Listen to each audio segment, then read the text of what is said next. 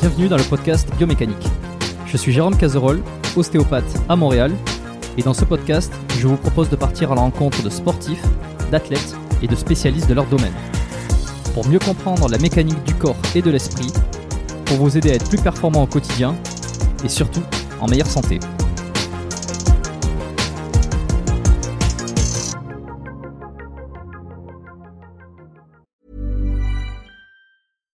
Sandra, and I'm just the professional your small business was looking for. But you didn't hire me because you didn't use LinkedIn jobs. LinkedIn has professionals you can't find anywhere else, including those who aren't actively looking for a new job but might be open to the perfect role, like me.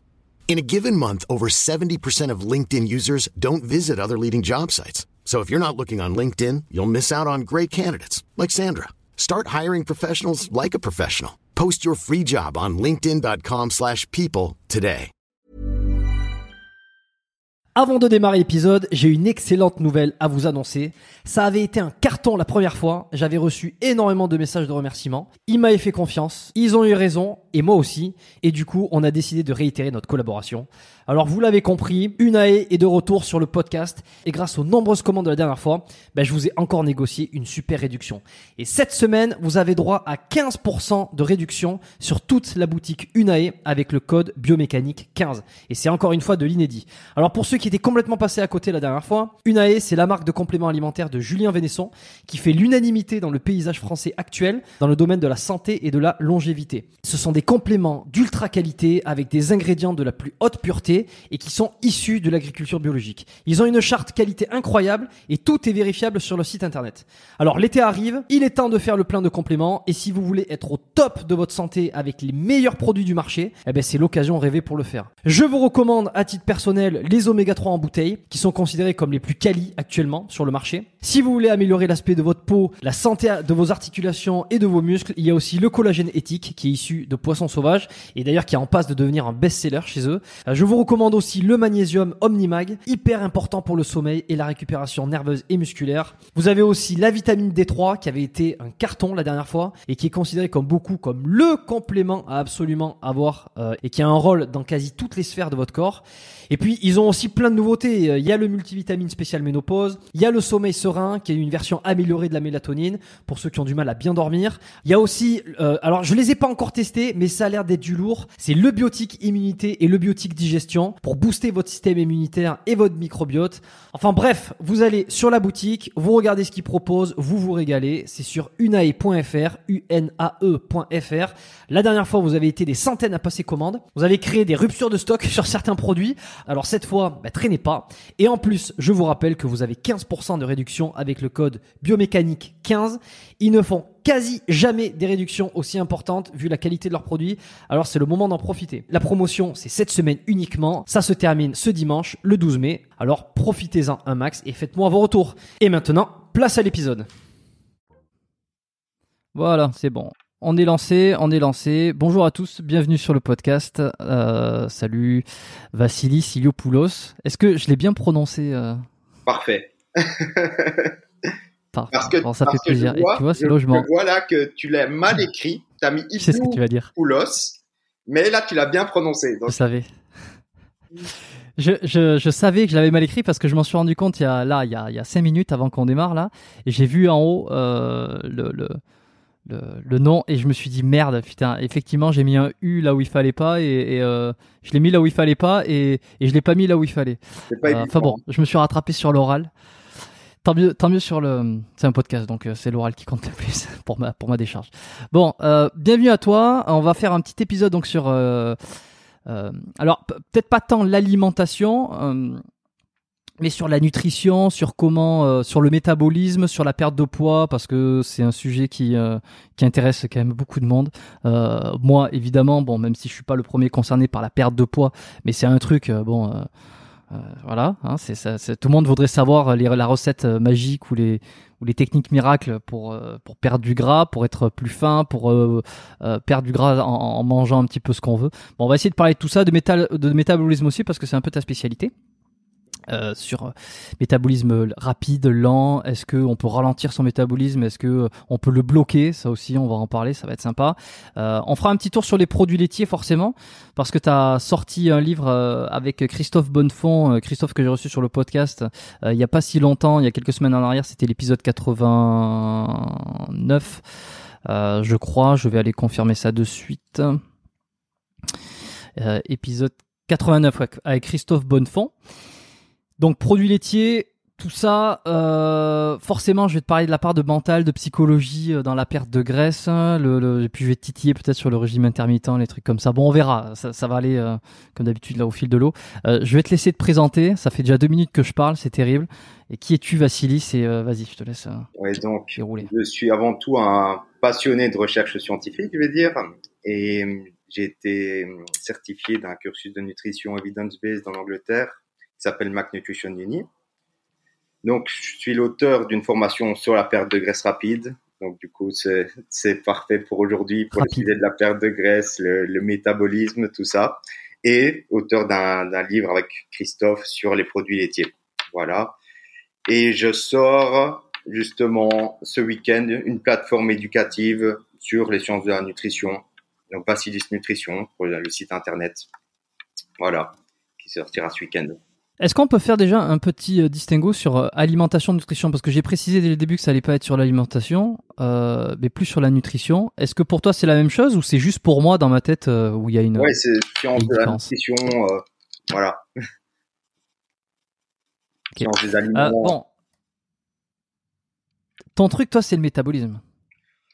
je vais dire, c'est pas tellement le métabolisme. C'est mon truc, c'est débunker les mythes qui ont la vie dure dans la nutrition et le métabolisme rapide, lent, c'est un mythe qui, a la vie dure dans la nutrition. Donc voilà, je suis à fond dedans quoi.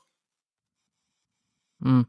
Surtout dans le milieu du sport, euh, de la nutrition sportive, on entend souvent ça, se bloquer métabolisme. On, va y revenir parce que c'est hyper intéressant. Euh, alors, comme tu sais, peut-être euh, dans le podcast, j'ai donc bah, j'ai des auditeurs qui sont sportifs j'ai d'autres, enfin, il y a des auditeurs qui, pratiquent le sport, qui ont un certain niveau de connaissance, d'autres euh, qui n'ont pas forcément un niveau de connaissance important au niveau du sport, mais qui écoutent parce qu'ils trouvent ça motivant, parce qu'ils apprennent plein de trucs, et c'est super. Hein, tout le monde est bien est bienvenu. Et puis euh, j'essaie de couvrir des sujets qui des fois dépassent un petit peu euh, tout ce qu'il y a autour de de juste juste le sportif et les, les performances parce que c'est bien d'aller voir autre chose et alors parmi tous ceux qui peut-être se posent la question de ce que c'est que le métabolisme euh, c'est un mot qu'on entend, on a peut-être une vague idée de ce que ça peut être. Mais si on doit donner une définition, comment tu l'expliquerait toi ça Qu'est-ce c'est quoi le métabolisme? Si, on prend, on va pas prendre la définition formelle qui serait l'ensemble des réactions chimiques euh, de l'organisme et puis ça aide pas ça aide personne. Mais ce que les gens entendent généralement par métabolisme, c'est le métabolisme de base, le taux métabolique de base, c'est l'énergie, les calories qui sont brûlées au repos pour les fonctions vitales.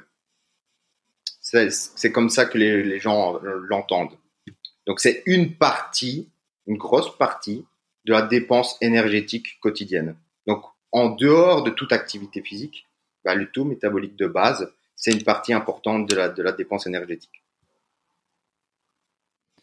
Donc ça veut dire que si tu passes ta journée à être à rien faire, pas d'activité, à pas bouger, tu es allongé sur ton lit, euh, en prenant compte que toutes les, toutes les pensées que tu vas avoir vont, vont dépenser aucune calorie, euh, ce, qui, ce qui est sans doute quasiment le cas, euh, ou presque. C'est-à-dire que ta dépense dans cette situation-là, ça représente le métabolisme. Exactement. donc, les gens pensent, parfois ont tendance à penser que la dépense énergétique, c'est juste ce qu'on va faire, on va marcher, etc. Mais bien sûr, on dépense de l'énergie. Euh, là, on est en train de dépenser tous les deux de l'énergie. Et euh, hmm. il y a aussi le mythe que certains pensent que certaines personnes ont un métabolisme beaucoup plus élevé, donc ils dépensent beaucoup plus d'énergie au repos que d'autres. Que d'autres. Hmm.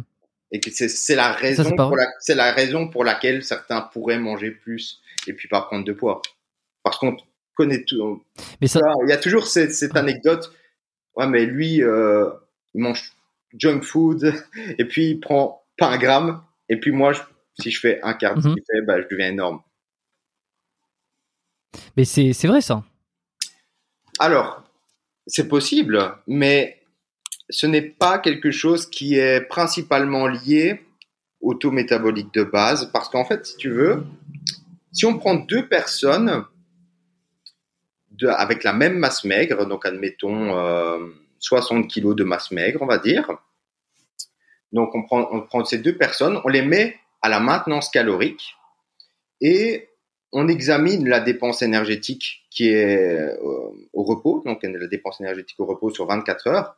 Entre deux personnes, à la, quand on normalise à la masse maigre, il y a une différence, mais pas une différence qui pourrait justifier, ok, lui, il mange 1000 calories de plus que moi, tu vois. C'est peut-être des différences qui sont de 100, 150 calories qui sont liées, par exemple, à une activité thyroïdienne un peu plus élevée chez l'un. Voilà. Mais quand on normalise à la masse maigre, il n'y a pas de différence énorme. Mais ça, ça veut dire qu'il n'y a pas de. Euh, en dehors de pathologie. par exemple, tes organes. Ouais, alors à masse maigre, euh, oui, à masse maigre égale, ça veut dire qu'en fait les organes tournent plus ou moins euh, de, avec la même intensité, le foie, les poumons, le cœur, etc. Tout ça, ça, ça tourne à, une vitesse euh, humaine, on va dire, et il y a très peu de différence entre un individu et un autre. Mais enfin, quand même, si je pense à quelqu'un, à, une personne, à un nain ou une personne de petite taille, mmh. il faut dire. Euh, enfin, d'ailleurs, je sais même pas s'il faut, faut dire. nain, c'est pas une insulte, il me semble. Et tu compares ça, par exemple, à quelqu'un qui, qui ferait 2m20, euh, tu vois, Michael Jordan ou, peu importe, euh, ou Shaquille O'Neal, voilà, un gros gabarit. au repos, comparé à la masse maigre, enfin, Michael Jordan, il va avoir une masse maigre plus importante, tu vois? Ok, donc c'est dû. Alors la masse maigre, on... c'est le muscle, hein on est d'accord? Non, non, c'est on va dire tous les tous les tissus, à l'exception de de l'eau et de la graisse tu vois, de, de, la graisse, pardon. D'accord. Donc, ouais. donc on enlève, on enlève. Donc ça va être la peau, euh, les fascias. Ça, en fait, la, plus grosse partie de la dépense énergétique, c'est pas le muscle, parce qu'en fait, quand on prend un kilo de muscle, on voit qu'on dépense hein, pour un kilo de muscle 13 kilocalories. Et pour les organes, c'est beaucoup plus. Je me rappelle plus exactement des chiffres, mais euh, genre le cœur, c'est énorme. Euh, tu, vois, et la, masse, la masse graisseuse qu'on euh, dépense quand même un petit peu, c'est 4 calories, 4 calories et demie, je pense, par kilo. Donc, oui, c'est la masse maigre, mais c'est plus les organes avant toute chose. Et puis, euh, si on pouvait faire de l'hypertrophie d'organes, en fait, on pourrait augmenter son métabolisme assez facilement. Euh, ben c'est le cas, par exemple, pour les bodybuilders qui utilisent des, des, de la GH, des hormones de croissance, ou, même euh, d'ailleurs ceux qui ont certaines maladies euh, comme le gigantisme. Euh, ouais, peut-être. Des choses comme ça là. Peut-être, peut-être. Il y a, il y a même des cas génétiques, je pense, qui, qui ont des, tu vois, des, des organes plus, tu vois, dans même dans les cas des sumo, je pense, qu'il y avait des, des, des cas d'organes plus importants et le taux métabolique du coup est plus important. Mais dans la moyenne, bah bien sûr, on n'a pas des personnes avec des grosses différences à ce niveau-là. Et ça, c'est à cause de, les, les, là. C'est à cause de quoi du, Ouais. Je, je sais pas. Je ne sais pas si c'est une différence génétique ou quoi que ce soit. Mais il y a aussi des cas où on a des pertes d'organes. Donc, dans des cas de famine extrême, on a des pertes d'organes pendant les, pendant les cas de famine. De famine. Donc, les protéines qui sont utilisées viennent aussi d'organes et donc, on a une dépense énergétique qui est diminuée aussi liée à ça. Il y a une étude qui a été faite, qui est l'étude du Minnesota, et on a constaté que voilà, il y avait une dépense plus importante liée à la perte d'organes, mais c'est des cas extrêmes de famine. Tu vois, là, je suis sur, euh, je vois là, gigantisme, acromégalie, qui sont donc des maladies d'hyperproduction d'hormones de croissance qui font, qui peuvent augmenter donc les extrémités des doigts, le, des, la face, euh, les organes aussi. Euh, d'ailleurs, c'est pour ça que ce qui et l'insuline aussi, je pense que ça fait, ça fait partie de ces, enfin, de, la catégorie des produits dopants qui font, qui font augmenter le volume des organes.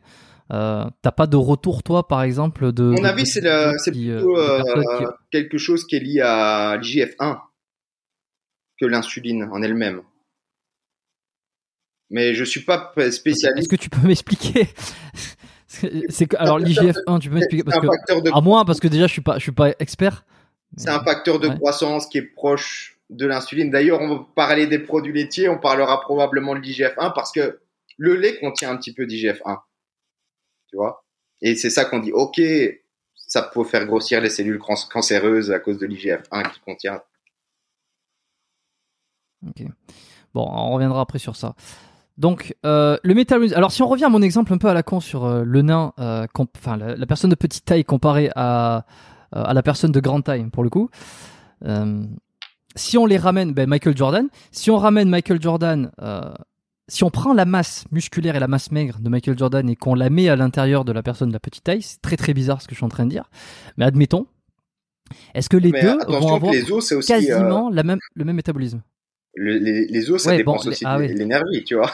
Donc là, ça va être compliqué de mettre la masse maigre de Michael Jordan dans, dans un nain, quoi.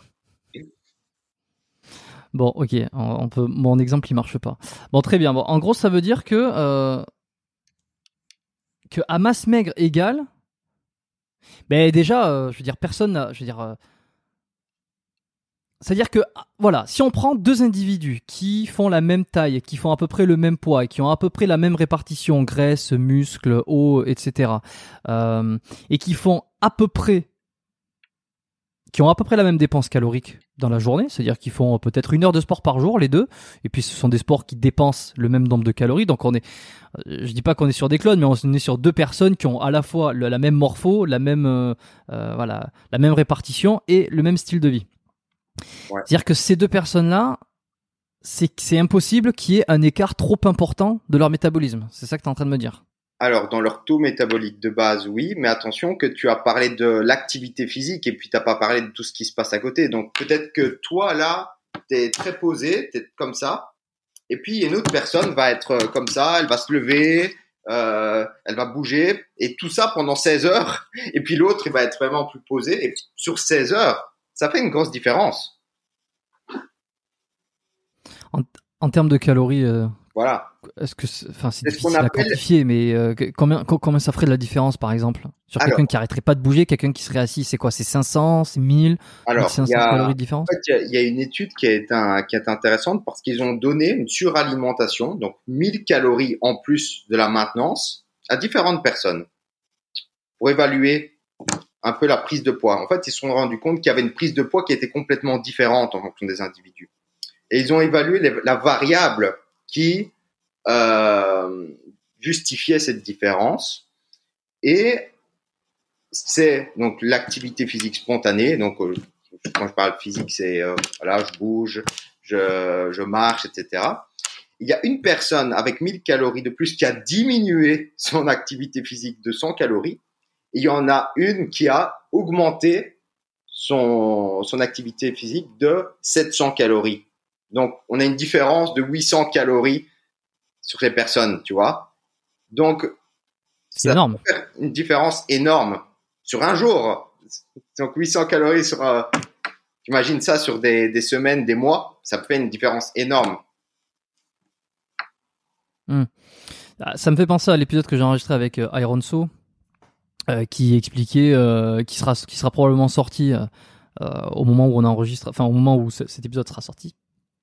Iron So, qui lui a, quand même une génétique extraordinaire et puis qui expliquait, enfin il, a une génétique ou quoi, enfin je t'invite à, je t'enverrai l'épisode si t'es pas abonné ou je t'invite à aller l'écouter lorsqu'il sortira parce qu'il expliquait que durant sa vingtaine il avait passé deux ou trois ans à manger euh, énormément, si ce n'est que du fast-food, et qu'il avait quasiment pas pris un, seul gramme. Euh, donc euh, c'est qu'à ce moment-là, j'imagine que alors et, c'est intéressant parce que c'est là aussi où je veux rebondir, c'est que il expliquait que c'est venu un peu après dans le dans le podcast quand on a creusé sur son passé. Euh, enfin on l'a pas découvert, il le savait, mais c'est la discussion en, est venue là, qu'il était, euh, qu'il était plus ou moins hyper actif, ou disons qu'il était hyper nerveux. Donc ça lui avait servi ensuite pour les sports de force et pour la, musculation, mais que c'était quelqu'un de très nerveux. Et, euh, et peut-être que ça justifie, enfin, c'est ça qui justifie aussi le fait qu'il prenait très peu de poids et qu'il prend encore très peu de poids et qui sèche, enfin, carrément. Si on voit son physique, bon. Carrément. D'ailleurs, on, on, dit toujours, ouais, lui, il a, il est nerveux, il a un métabolisme rapide. Et puis, ce genre de personne, quand il est au restaurant, il sait pas s'asseoir deux minutes. il est, il est, debout et puis il bouge, il va aux toilettes, il revient. Et euh, ouais, ça fait une différence. Ok. Et toi alors, tu fais partie de quelle catégorie? De ceux qui bougent tout le temps, qui ont un métabolisme rapide? À force d'apprendre des trucs comme ça, tu dois bien te connaître. Alors, savoir exactement. Bien sûr, bien sûr. Moi, je, suis plutôt euh, pas métabolisme rapide, en, dans le sens euh, que je ne bouge pas spontanément, etc. C'est-à-dire que j'ai déjà un travail qui est assez sédentaire parce que bah, je travaille depuis mon ordinateur je prends pas l'habitude, mm. par exemple, de toutes les toutes les heures d'aller faire une petite marche. Et en fait, ma dépense énergétique, c'est principalement de l'activité de l'activité physique structurée, tu vois.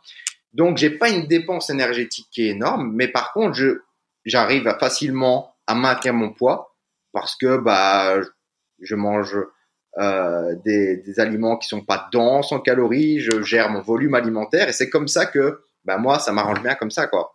Mais j'ai pas une dépense énergétique où je peux dire ok je mange 3000 calories je peux, je prends pas de poids c'est pas mon cas. On est d'accord pour dire que tout le milieu euh, du travail euh, enfin il y a le confinement, il y a le télétravail, tout ça, mais il y a aussi au fur et à mesure des générations, on est de plus en plus dans le tertiaire, on passe notre temps devant des ordinateurs, un bureau, on est beaucoup moins à l'extérieur, en train de faire des activités manuelles, des métiers manuels. Ça, ça joue. Est-ce que ça fait ralentir ou en tout cas Penses-tu, je, vais loin, hein, on discute, on réfléchit, il y a pas de, il a pas de, la, science c'est pas un truc comme ça, t'inquiète pas, te, te mets pas, la pression sur cette question parce qu'elle est un peu compliquée.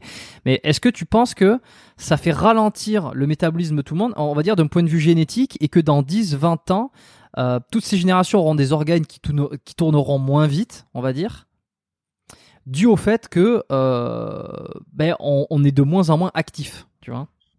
Et là, je parle des organes. Hein. Je parle pas du fait de l'activité en elle-même. Je parle pas du fait euh, d'être, euh, de, de, de, de, ne pas se dépenser, mais uniquement la façon dont le corps tourne au repos.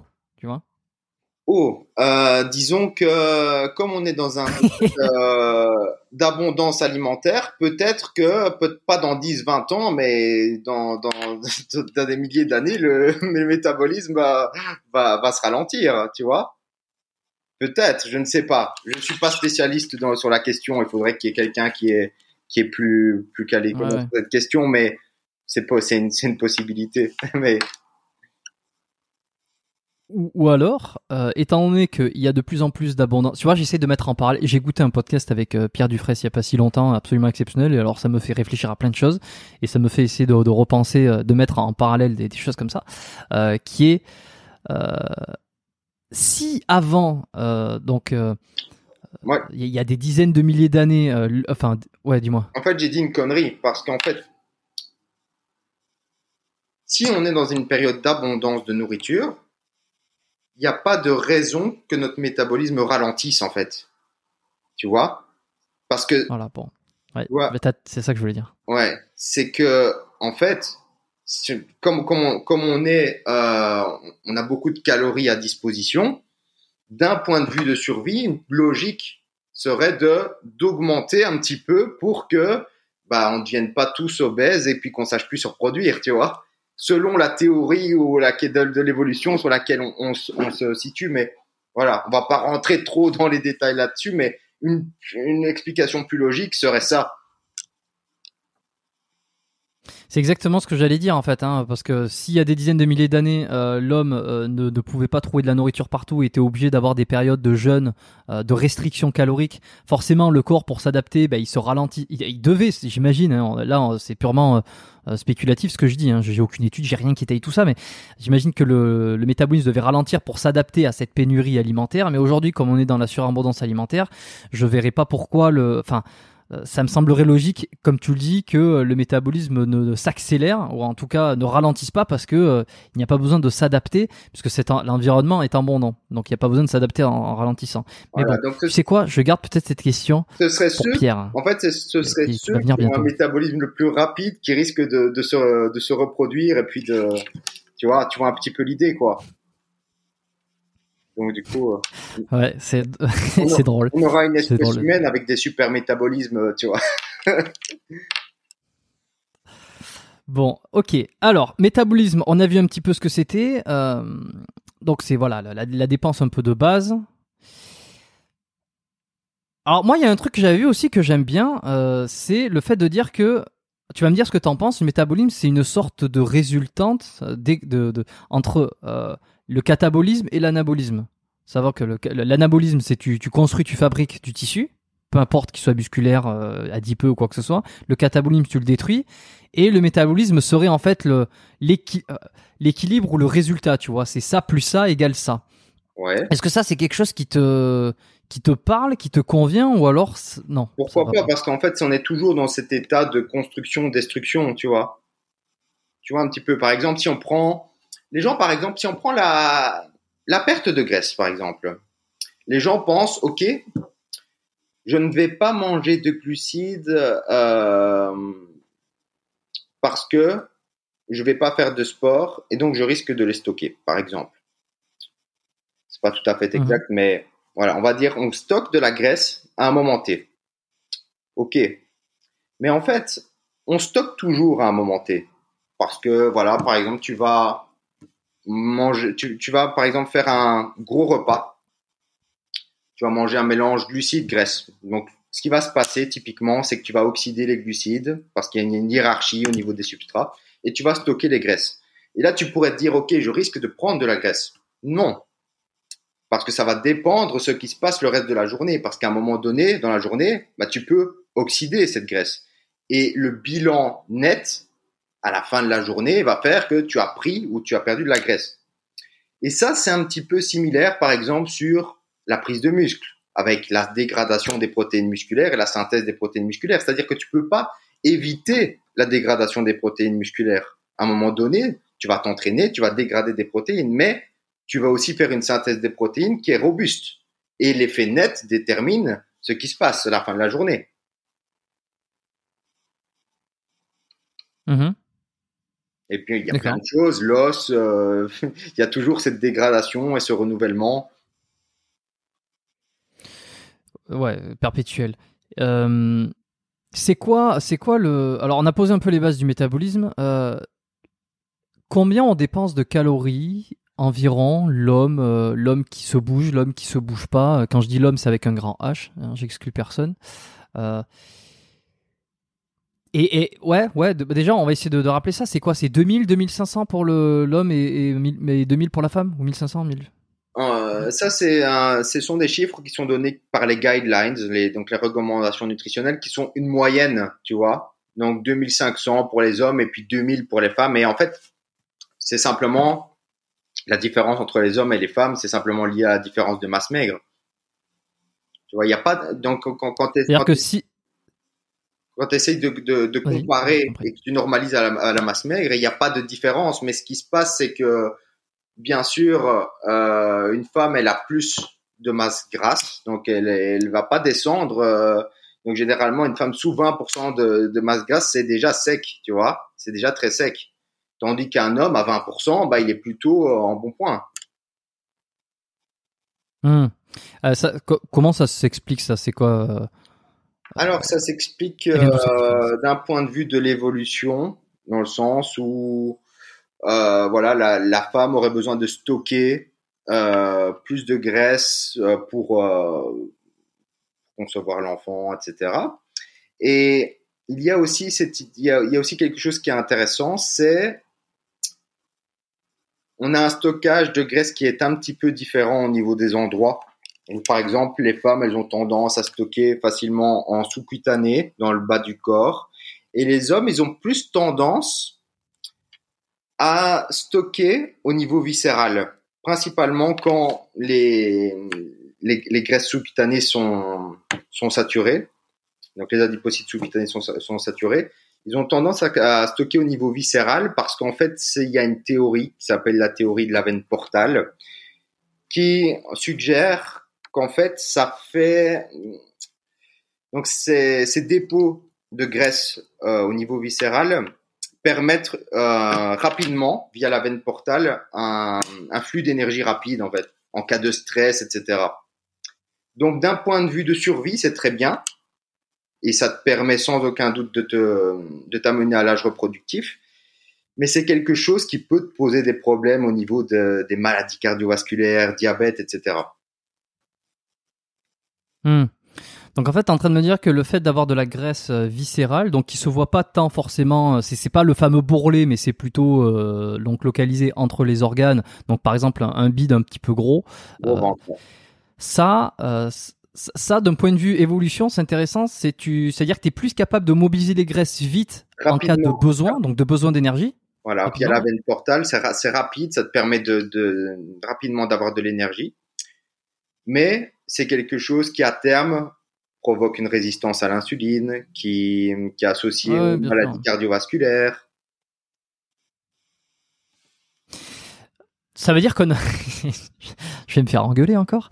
Euh, enfin, encore, non, ça va encore, mais euh, ça veut dire que les hommes avec, un petit H euh, ont plus de capacité de survie que les femmes. Alors, c'est déjà il y a une il y a une injustice là-dessus.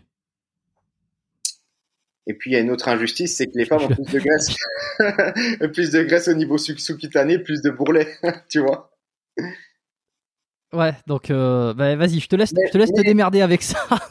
non, en fait, tu vois, je, la, la théorie, c'est que bon, je suis pas un spécialiste au niveau de, de, ça, hein, mais c'est que l'homme qui partait chasser avait, euh, tu vois, en situation de stress. Euh, voilà, pas de nourriture à disposition, j'ai de l'énergie rapide, etc. Faudrait demander à Delavier ça, tiens. Je pense que euh, il doit, il doit avoir euh, ses réponses. De Delavier, c'est le explications. euh, ok. Et puis tu vois, tu me disais aussi euh, qu'il y a une différence. Enfin, alors non, c'est pas. Tu me disais, c'est moi qui disais. Euh, que je, soumettais l'idée qu'il y avait une différence de dépenses caloriques entre l'homme et la femme, et toi tu m'as répondu, par exemple, que c'était pas, euh, c'était c'était lié à la masse maigre parce que euh, c'est le fait que les, les, hommes globalement ils ont plus de masse musculaire. déjà, bon, je m'arrête deux secondes là-dessus, je suis obligé. Est-ce que c'est un mythe? Parce que on entend de plus en plus non les femmes sont pas forcément moins fortes non alors bon moi j'ai ma réponse évidemment on marche pas de la même manière on n'a pas les mêmes hormones mais c'est pas, c'est pas, c'est pas, ton expérience. C'est pas un mythe puisque forcément, si une femme euh, elle est à 10% de masse grasse, elle, est elle va avoir des sérieux problèmes de santé, tu vois. Non mais là je parle. Attends, d'abord juste je m'arrête sur la masse musculaire. Ouais, mais euh, forcément, un, même... les hommes, les hommes ont plus de masse musculaire que les femmes? Ça, c'est dire, c'est, c'est un, fait. Un même poids. Non? Un même poids, tu vois. Donc par exemple. Euh, oui, un même poids, bien sûr. Si, si t'as, si t'as un homme de 60 kilos, une femme de 60 kilos, il y a peu de chances que euh, elle puisse arriver à la, à la, même masse maigre parce qu'elle va devoir descendre à un seuil de, de masse grasse qui serait, serait, dangereux. Tu vois? Ok. Tandis qu'un hmm. homme peut descendre. Et si on enlève donc 15% sans, sans, sans avoir trop de problèmes, tu vois? Et si on enlève le côté masse, c'est-à-dire qu'on prend deux individus, hommes et femmes, qui ont le même poids, euh, même masse maigre, euh, même euh, style de vie, hein, c'est vraiment ils font les mêmes choses. Tu vois, ils sont composés de, la, même manière, euh, sauf qu'il y en a un c'est un homme, l'autre c'est une femme. ça veut dire que il va y avoir quasiment aucune différence sur la dépense de base des organes, etc. Même s'il y en a un qui est fourni de testicules, qui produit de, de, la testostérone et, et, autre chose, et que de l'autre côté on a on a donc euh, le sexe féminin qui, qui va avoir un, utérus, des ovaires et qui va produire de la progestérone, l'œstrogène, etc. Évidemment, il y a ces différences-là, mais leur, leur, taux métabolique de base sera le même, c'est-à-dire qu'ils vont dépenser la même chose à masse et à masse maigre égale. Exactement, pour le taux métabolique de base. Maintenant, on a quelques recherches, on n'a pas beaucoup de données sur le sujet, qu'en cas de suralimentation, qui montrent que, donc par exemple, on parlait de cette suralimentation de 1000 calories. Dans cette étude, il y avait, je pense, quatre femmes, et les quatre femmes sont celles qui ont eu le, la moins, le, moins d'augmentation du taux métabolique, de, la dépense énergétique spontanée. Donc, en cas de suralimentation, c'est comme si spontanément, les femmes, elles n'avaient pas tendance à se dépenser et les hommes avaient plus tendance. Maintenant, il y a peu de recherches sur le sujet, mais c'est une explication probable que les femmes, elles auraient plus besoin de stocker de la graisse d'un point de vue évolutif, etc.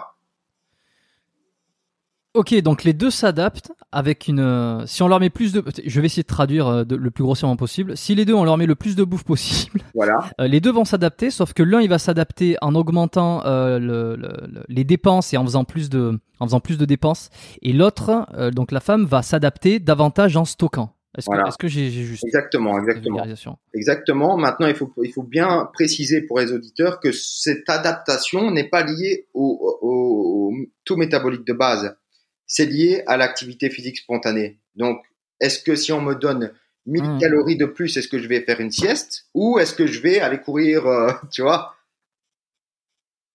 Est-ce que je vais marcher à fond? Est-ce que je vais Si on creuse un peu et qu'on se demande pour quelle raison, euh, pour quelle raison il y en a un qui spontanément aurait envie de plus dépenser et l'autre non?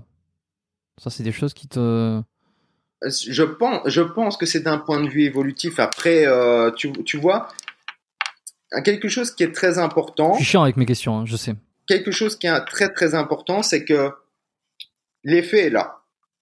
L'effet est là. Et en, en science, on n'a pas toujours besoin de savoir pourquoi euh, une intervention donnée a un effet donné. Savoir pourquoi, ok, ça nous explique pourquoi en tant qu'homme, ça, ok, je comprends les mécanismes sous-jacents, mais moi je sais que l'effet est là et après, il y a toute une série de théories qui peuvent nous, expliquer pourquoi, mais ça peut continuer en arrière-plan. On a suffisamment de données, par exemple, pour dire, OK, c'est le cas. Là, on n'a pas de données super robustes, mais on peut, croire que c'est une tendance qui est, réelle. Ok. Bon, ben merde alors, les hommes et femmes ne, ne sont pas exactement pareils. Il y en a qui vont pas être contents.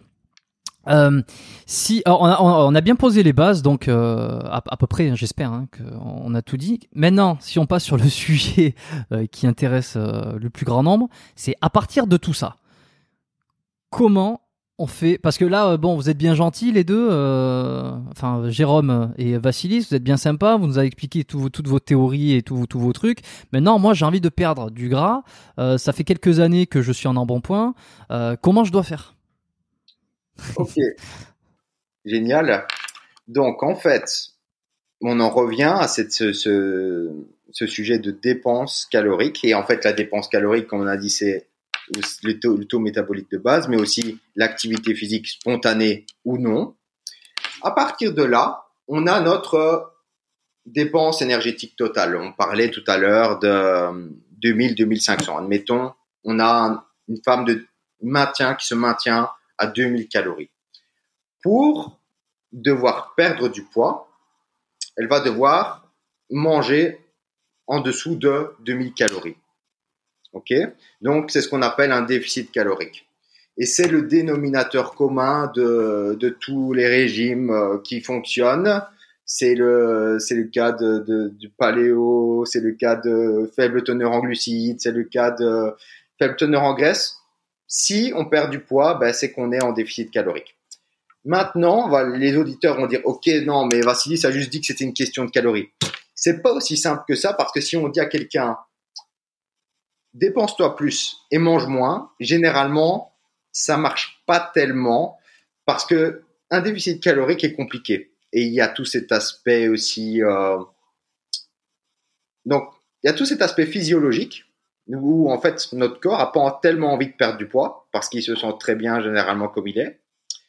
Donc euh, si on essaye de perdre du poids, on va avoir ce qu'on appelle des adaptations métaboliques. Donc si on fait admettons un déficit calorique de moins 500, à partir d'un moment, on va avoir des, adaptations métaboliques. Donc des adaptations métaboliques non seulement au, niveau du taux métabolique de base, c'est-à-dire qu'en termes de déficit, si on diminue, là, on va avoir euh, des adaptations métaboliques. Mais aussi au niveau de l'augmentation de la faim et au niveau d'une diminution de l'activité physique spontanée. Donc, on a tout cet aspect physiologique et puis on a tout cet aspect environnement où on est dans un environnement où on a beaucoup de, on en parlait tout à l'heure, on a beaucoup de nourriture dense en calories à disposition puis euh, on a le conjoint qui, est en train de manger euh, devant, devant la télévision des pop-corn et, et, ce genre de choses. Donc, c'est ces deux aspects qui sont importants à gérer. Et donc, résultat, comment perdre du poids? Ben, Il faut essayer de gérer non seulement le côté adaptation métabolique, et en fait, on a toute une, toute un, toutes des stratégies pour essayer de les mitiger, c'est-à-dire qu'on peut jamais complètement empêcher les adaptations métaboliques, parce qu'on forcément un déficit calorique, un déficit calorique, c'est un déficit calorique. Donc, quand on parle de stratégie, c'est des phases à la maintenance calorique, c'est quelques journées ou euh, pour le côté là plutôt psychologique, là où on va faire une journée à la maintien, un maintien, où on va s'autoriser un free meal, par exemple, plus pour le côté psychologique parce que physiologique, il n'y a pas tellement d'effet. Voilà. Et donc, on a ce déficit calorique. Et puis, il y a bien sûr tout cet aspect macronutriments, euh, volume alimentaire pour ne pas avoir trop faim, ce genre de choses. Ok. Bon, alors, si j'ai bien compris, euh, évidemment, pour perdre du poids, il va falloir manger moins que ce que tu dépenses. Voilà. Voilà, ça c'est la règle absolue, on appelle ça le déficit. Ok. Et en fait, tous les régimes, euh, impossible imaginable, le jeûne intermittent, le, le, régime du camp, le l'IFIM, le enfin bon, tout ce que vous connaissez, que vous voyez pulluler dans les magazines, enfin qu'on voit euh, ou même sur internet ou peu importe. En fait, ça marche pour une seule raison, c'est parce que c'est un moyen de diminuer l'apport calorique. Parce qu'en fait, ça c'est la, la, la finalité, c'est d'être en déficit, peu importe le chemin. Si l'unique but c'est de perdre du poids, ça va être ça. Alors effectivement, euh, si après on réfléchit plus en termes de santé, euh, en termes de micronutriments, euh, manger, je sais pas moi, un paquet de bonbons par jour et c'est tout. Évidemment que tu vas perdre du poids parce que je sais pas si admettons le, le, paquet de bonbons il fait 500 calories et que toi dans ta journée t'en dépenses 2000, bon tu as un déficit de 1500 donc évidemment tu vas perdre du poids. Euh, mais en revanche est-ce que ça va être bon pour toi? Tu vas avoir un sacré nombre de carences alors que si tu manges euh, la, 500 calories euh, de, de, de, de, légumes, de fruits, de, enfin et d'un petit peu tout, tu vas avoir le même déficit donc tu vas perdre de la même manière. Euh, mais évidemment il y en a un qui va être beaucoup plus santé que l'autre. Ça, je pense que non seulement les gens ils ont compris, mais mais en fait, il y a aussi ok déficit calorique, mais de, de quel tissu euh, l'énergie va venir, tu vois. Donc par exemple dans ton cas du bonbon, c'est-à-dire que tu risques de perdre aussi beaucoup de masse maigre, tu vois, parce que tu n'as plus de protéines, tu vois. Donc tu risques de perdre beaucoup de masse maigre.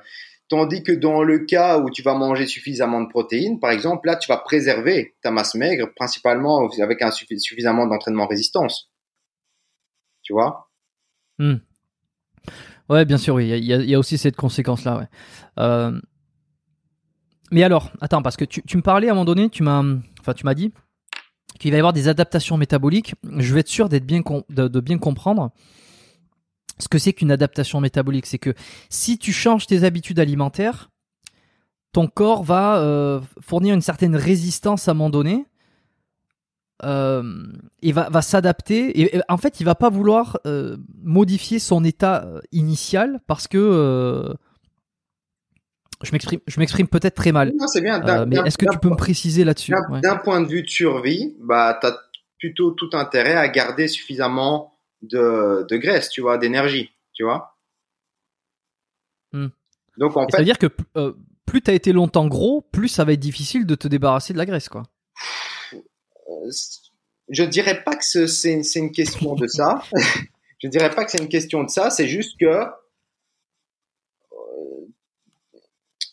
ton corps a pas tout simplement pas envie de, de, perdre du poids. Donc il, est très bien avec, il est très bien avec euh, plus de graisse. Et en fait, il y a aussi que on en revient à cette, euh, cet aspect de, de l'évolution, c'est que on a connu plus de périodes de famine que d'abondance de nourriture. Donc en fait, il se défend, l'organisme se défend contre les périodes de famine, mais il est assez mauvais à se défendre contre les périodes d'abondance de, nourriture, tu vois. Et donc, hmm. bah, voilà, je, j'ai beaucoup de calories, je suis gros, c'est bien, tu vois, parce qu'il y aura peut-être une famine qui va arriver dans quelques temps. où j'aurais pas d'accès à, à, la nourriture. Donc, il se défend assez mal contre cet excès de nourriture. Par contre, si on est dans une période où, ok, il y a 500 calories de moins par rapport à la maintenance, ok, au, bout d'un moment, je vais essayer, l'organisme va essayer de faire ce qu'il peut pour empêcher la perte de poids. Et qu'est-ce qu'il fait concrètement pour empêcher la perte de poids? Alors, il y a des, des, adaptations au niveau hormonal, donc une diminution des hormones thyroïdiennes, etc., pour diminuer un petit peu le taux métabolique de base par rapport à la baseline. Et on a aussi toute cette, euh, encore au niveau hormonal, augmentation des hormones de la faim. Comme ça, bon, voilà, si, euh, si, tu, si tu vois de la nourriture, tu vas, tu, tu, tu vas prendre, prendre des réserves. Et on a aussi une diminution de l'activité physique spontanée parce que c'est pas un moment où c'est le moment de dépenser trop d'énergie inutilement, tu vois. Donc spontanément. Vas-y, vas-y. Vas-y, vas-y, je t'en prie, termine. Non, non, non, termine, vas-y, j'ai une autre question après. sur, Spontanément, tu vas avoir tendance à moins bouger. Donc, si tu étais euh, quelqu'un qui faisait, par exemple, spontanément 10 000 pas par jour, qui prenait les escaliers, etc., peut-être que spontanément, tu vas diminuer un petit peu ça, tu vas prendre l'ascenseur, etc. Ok, je, je, je vois. Euh, si on connaît tous, hein, je veux dire, euh, en tout cas tous ceux qui ont déjà perdu du poids, euh, ils savent très bien que bon, évidemment c'est très difficile, comme tu l'as dit, euh, ça demande beaucoup d'efforts psychologiques, même physiques. Au-delà au-delà de ressentir la faim, si on arrive à organiser ses assiettes correctement, la faim, on peut ne pas trop la, la ressentir, mais on va forcément ressentir à un moment donné une espèce de frustration euh, ou en tout cas un manque, ça c'est certain. S'il y a, on peut pas avoir perte de, de poids s'il n'y a pas effet de manque, puisque c'est un déficit, donc forcément il y a un manque. Donc le manque, le manque est plus ou moins ressenti en fonction du, régime. Euh, mais par contre,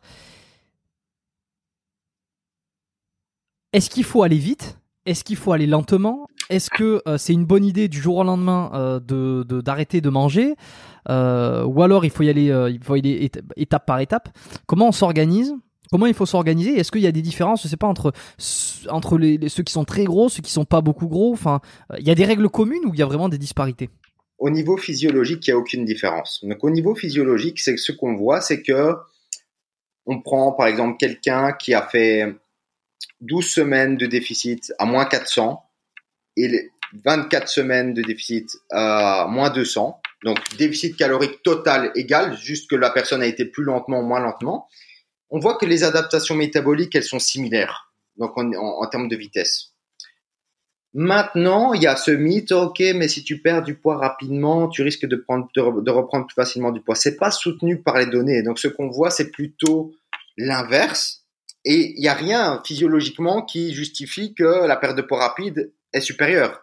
C'est juste que psychologiquement, tu vois, tu as perdu du poids rapidement, tu es content, tu n'as pas vraiment envie de, de, reprendre tout le poids qui est perdu. Donc, il doit y certainement y avoir des, raisons psychologiques, mais physiologiquement, il n'y a pas de différence. Maintenant, je pense que la perte de poids rapide, c'est pas mal, même si ce n'est que à un moment donné. Donc, par exemple, si on a quelqu'un qui est qui a 10 kilos à perdre, 15 kilos, 20 kilos, et qu'on lui dit, OK, mais tu vas perdre que 200 grammes par semaine, 500 grammes par semaine, il risque d'être un petit peu découragé. Par contre, si on lui dit, OK, tu vas perdre tes 5, 6, 7, 8 kilos rapidement, et puis, bah, tu vas faire quelque chose qui est plus modéré, c'est plus motivant. Donc il y a tout cet aspect motivation qui est, psychologique, qui est très très important. Physiologiquement, déficit calorique égale déficit calorique et il n'y a pas vraiment de différence à déficit calorique égal sur la durée. Ok, donc il faut aller euh, suffisamment vite pour euh, voir des résultats et pour garder la motivation et être vraiment dans ce feedback positif et euh, ce circuit de la récompense.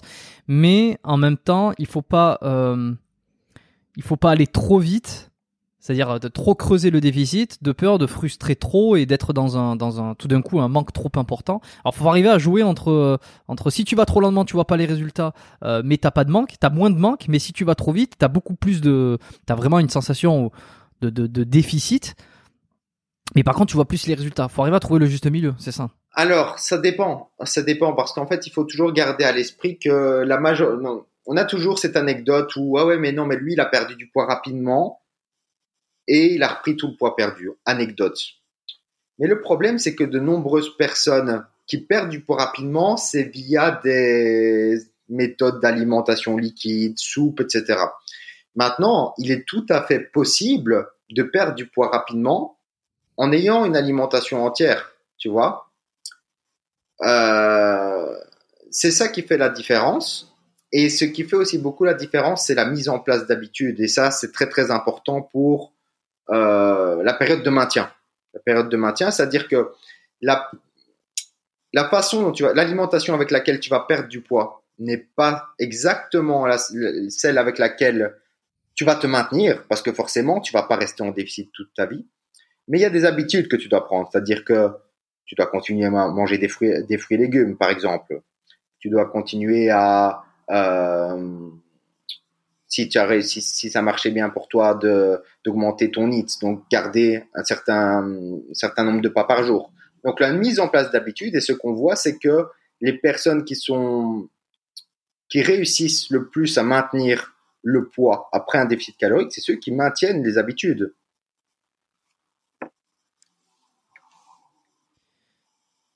Quand tu parlais du reprise de poids, c'était ce qu'on peut communément euh, nommer l'effet yo-yo. Hein. c'est ça, hein. c'est que tu fais un régime, tu perds du poids et puis ensuite tu reviens. Et toi, tu m'expliquais que ça, c'était davantage euh, une conséquence psychologique d'avoir subi un manque et d'avoir voulu le rattraper, d'avoir euh, lâché les chevaux une fois que le régime était terminé, en gros, ou alors qu'on se dit vas-y, je fais une pause et puis tu reprends tout. Et ça, donc, c'est plus de l'ordre psychologique que physique. Non. Mais les... c'est lié, c'est les deux. Non, c'est tout faux. C'est les deux. C'est-à-dire que c'est lié à au déficit calorique total, et puis il y a le côté psychologique. Donc, admettons, euh, tu as perdu 20 kilos, donc on a des adaptations hormonales. On a aussi les, en fait, les cellules graisseuses ne sont pas inertes, elles produisent aussi une hormone qu'on appelle la leptine. Et en fait, bah, tant que tu n'auras pas restauré tes niveaux de leptine, bah, tu vas toujours avoir un petit peu plus faim, etc. Et donc, ton corps va essayer de reprendre du poids. Et donc, il y a aussi tout cet aspect psychologique si tu as été frustré. Et les deux ensemble font que les gens reprennent le poids. Et ce qu'on voit dans, dans, dans les données scientifiques, c'est que tout le monde, tout le monde reprend du poids après un déficit calorique. Mais ça dépend toujours. Euh, donc, quand je dis tout le monde, c'est dans les études, c'est toujours une moyenne. Hein. On ne prend pas individuellement chaque personne, mais dans chaque étude, on voit que les personnes reprennent du poids. Et puis, on peut voir quelles sont les composantes qui font que les gens arrivent à maintenir le poids, tu vois. Hmm. Donc, il faut. Euh, ce qui fait que j'ai toujours du mal à comprendre s'il faut aller vite ou s'il faut aller lentement, alors. Alors, ça n'a pas trop d'importance. Le fait, l'idée, c'est de faire un déficit calorique qui te permet de tenir sur la durée. Ça, c'est une chose, parce que sinon, tu perdras pas de poids si tu n'arrives pas à tenir sur la durée. Et qui te, mhm. où, tu mets en place des habitudes. Donc, on voit par exemple que les personnes qui pratiquent, une, qui, mettent en place une activité physique ont plus de chances de se maintenir. Donc, l'activité physique est assez mal corrélée avec le, la perte de poids. Par contre, avec le maintien du poids, c'est quelque chose où on voit qu'il y a une, corrélation importante entre la pratique d'une activité physique et le maintien du poids après un déficit calorique.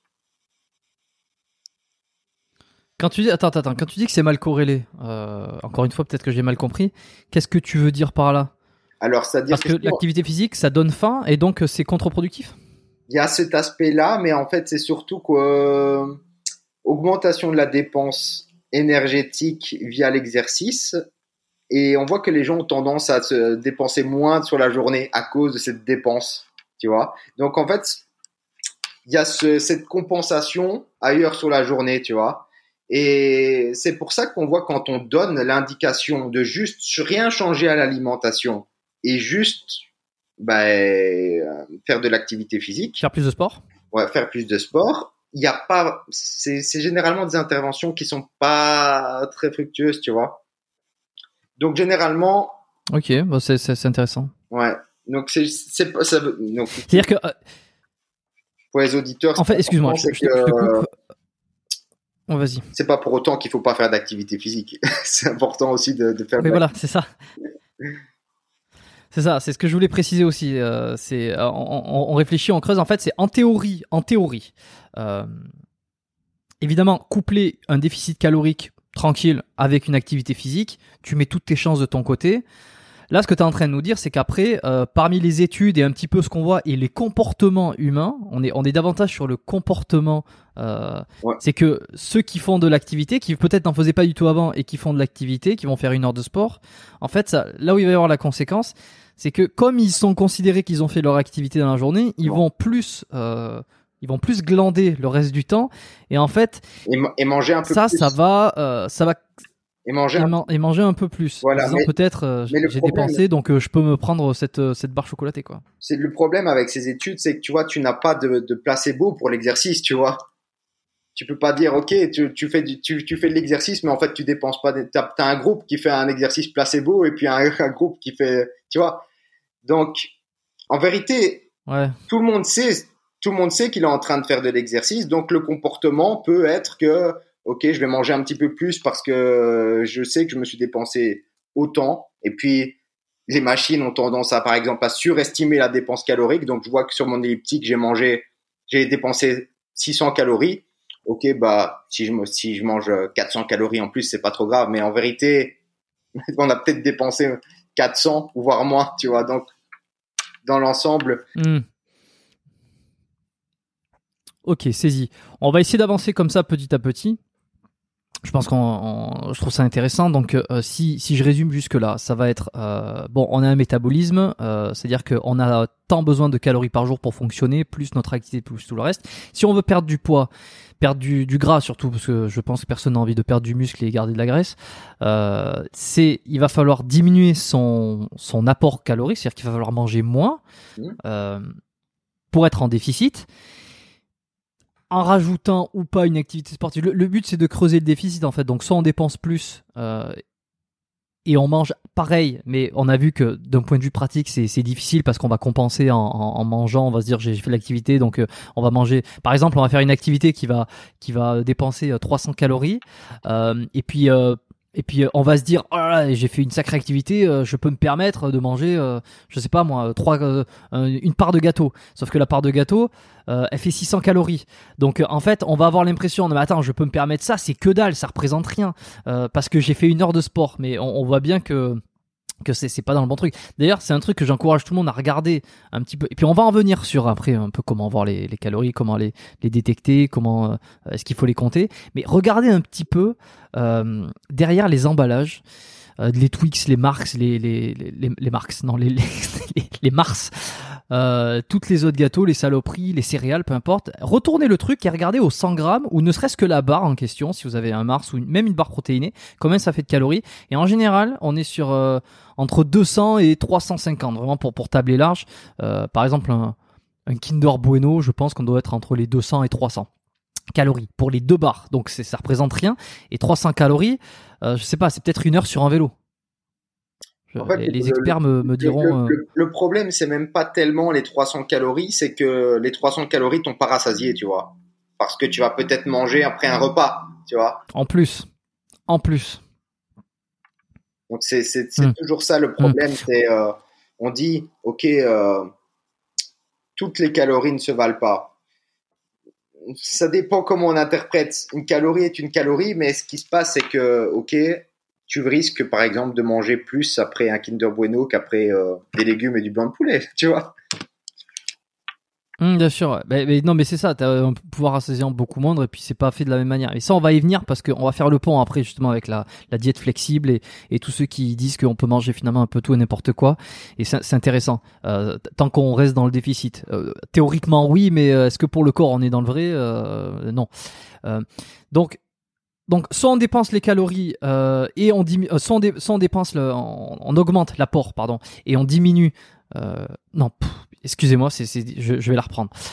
soit on augmente l'activité physique pour augmenter les, dépenses caloriques, soit on diminue l'apport pour aussi créer, créer un déficit. mais toi tu dis que c'est plus intéressant finalement, en, en pratique, en comportement, de miser plus sur l'alimentation que sur l'activité sportive parce que voilà, il va y avoir moins ces effets de compensation dû à l'activité sportive.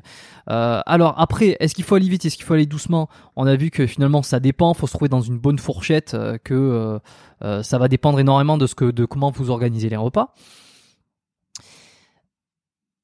Est-ce qu'il faut compter ses calories? Parce que là, on parle, ok, c'est très bien, vous êtes très gentil, tout ça, mais moi, j'y connais rien. Euh, C'est-à-dire que je ne sais pas combien je dépense par jour. Je ne sais pas, moi, je mange, je, je mange parce que j'ai faim. Et puis, euh, et puis voilà. Et puis j'ai entendu qu'il fallait manger parce que j'avais faim euh, et qu'il fallait pas que je me prive parce que si je me prive, je prends du poids. j'enchaîne les, clichés un peu, je taquine un peu gentiment, mais, euh, cette personne-là, euh, elle essaie de suivre le truc, c'est que je mange un peu à ma faim, mais j'essaie de faire attention, euh, et en même temps, ben, je sais pas trop. Donc, est-ce qu'il faut conseiller à tout le monde de compter ses calories?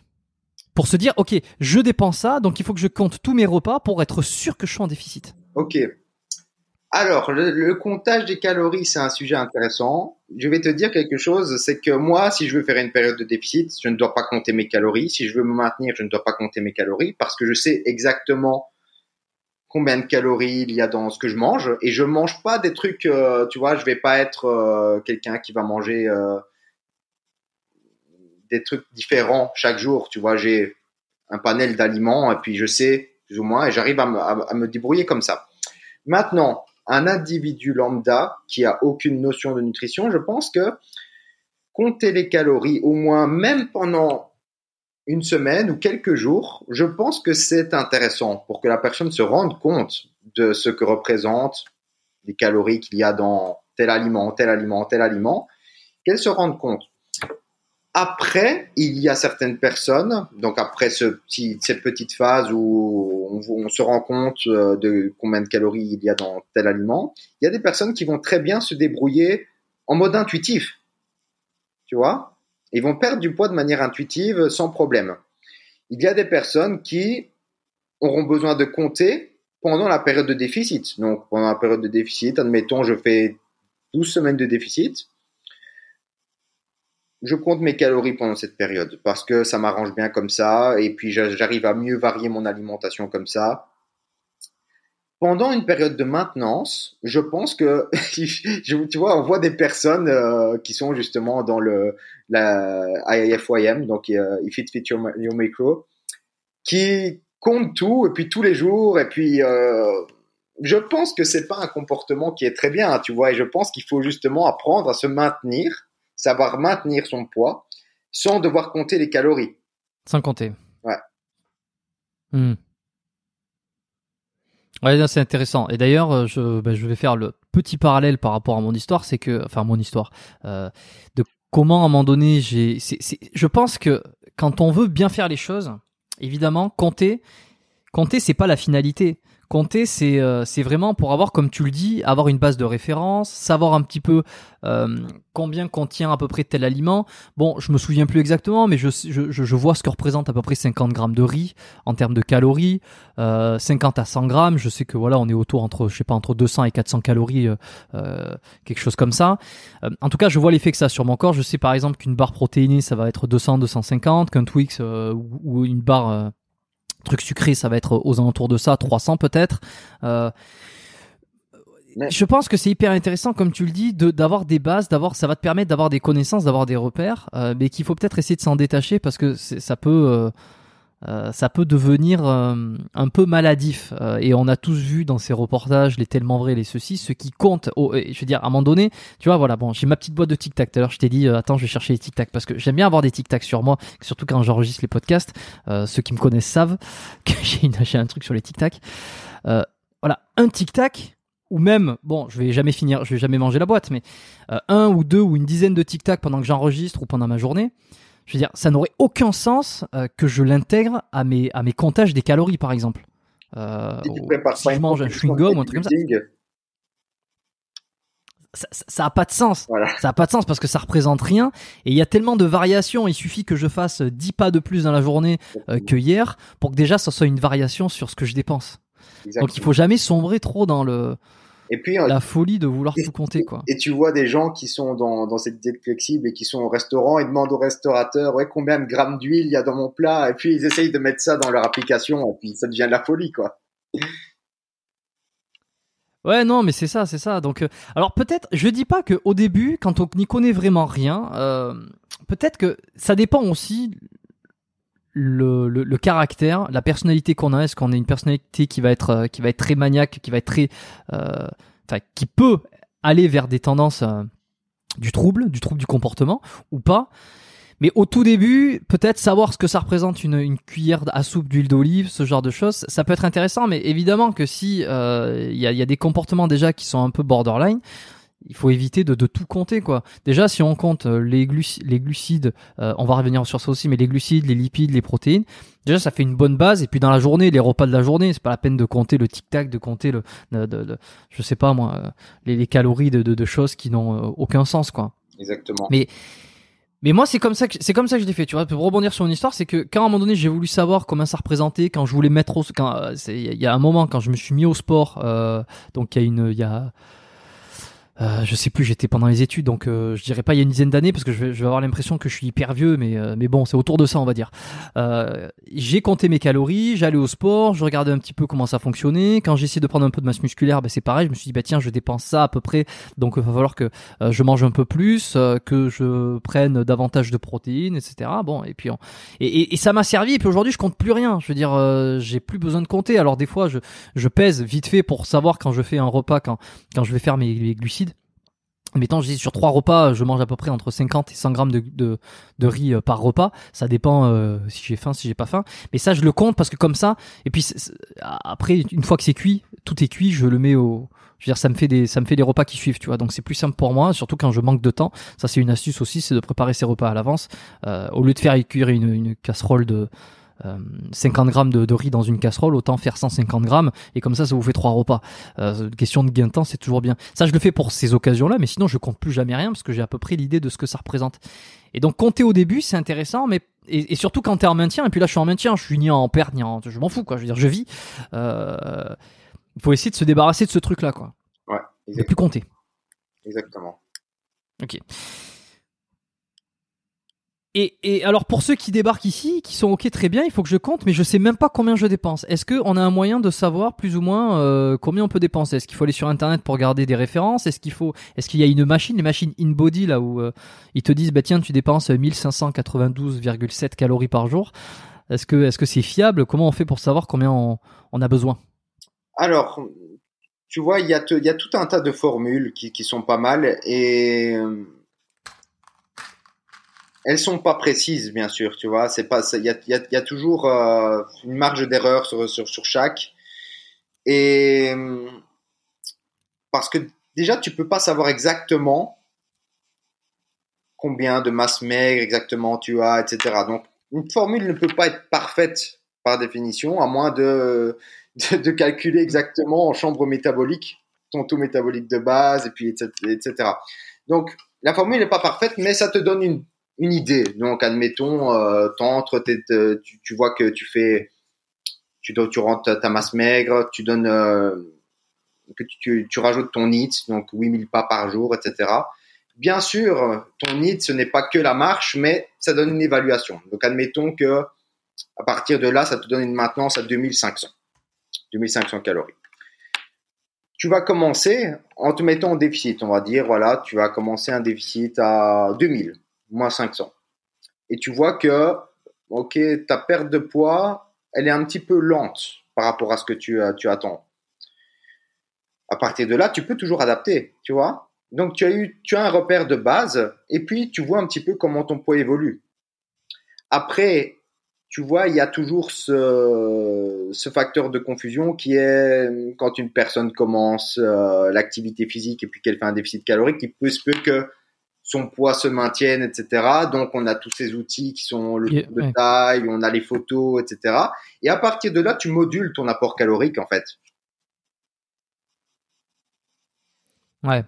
Donc miroir, euh, prise de mensuration, poids. Il faut essayer de jongler un petit peu entre tout ça, de pas être uniquement dans une seule. Enfin, si t'es dans une un seul repère, peut-être que, euh, comme tu le dis, tu vas avoir à un moment donné une résistance sur la perte de poids, mais euh, surtout ceux qui débutent, hein, s'ils font du sport, qui se mettent à faire du sport en même temps, avoir une restriction calorique, ils peuvent prendre un peu de muscle et puis le bois il bouge jamais. Je veux dire, ça c'est hyper connu. Je veux dire, sais, je perds pas de poids, je perds pas de poids, euh, mais néanmoins devant le miroir, ben putain, je change du tout au tout de jour en jour quasiment.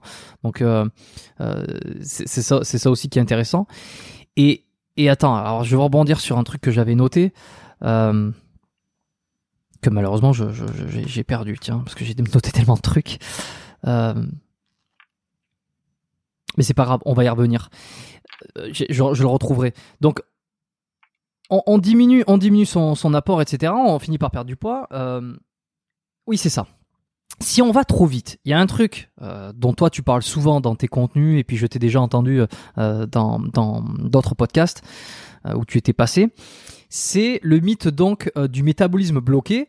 Est-ce que alors ça c'est la plus grande euh, frayeur de peut-être tout le monde et puis ceux qui commencent à chercher des informations, ils commencent à se dire euh, dès qu'ils arrêtent ah, parce qu'ils vont perdre du poids et puis dès que ça va commencer à ralentir c'est-à-dire qu'ils vont voir qu'ils perdent plus de poids ou alors qu'ils stagnent carrément, ça va être ah j'ai bloqué mon métabolisme, c'est-à-dire que j'étais en déficit, mon corps s'est adapté et c'est-à-dire que maintenant il dépense autant pour ce que je mange, euh, ou alors au pire ça va être ah j'ai bloqué mon métabolisme, j'arrive plus à perdre de poids, c'est fini.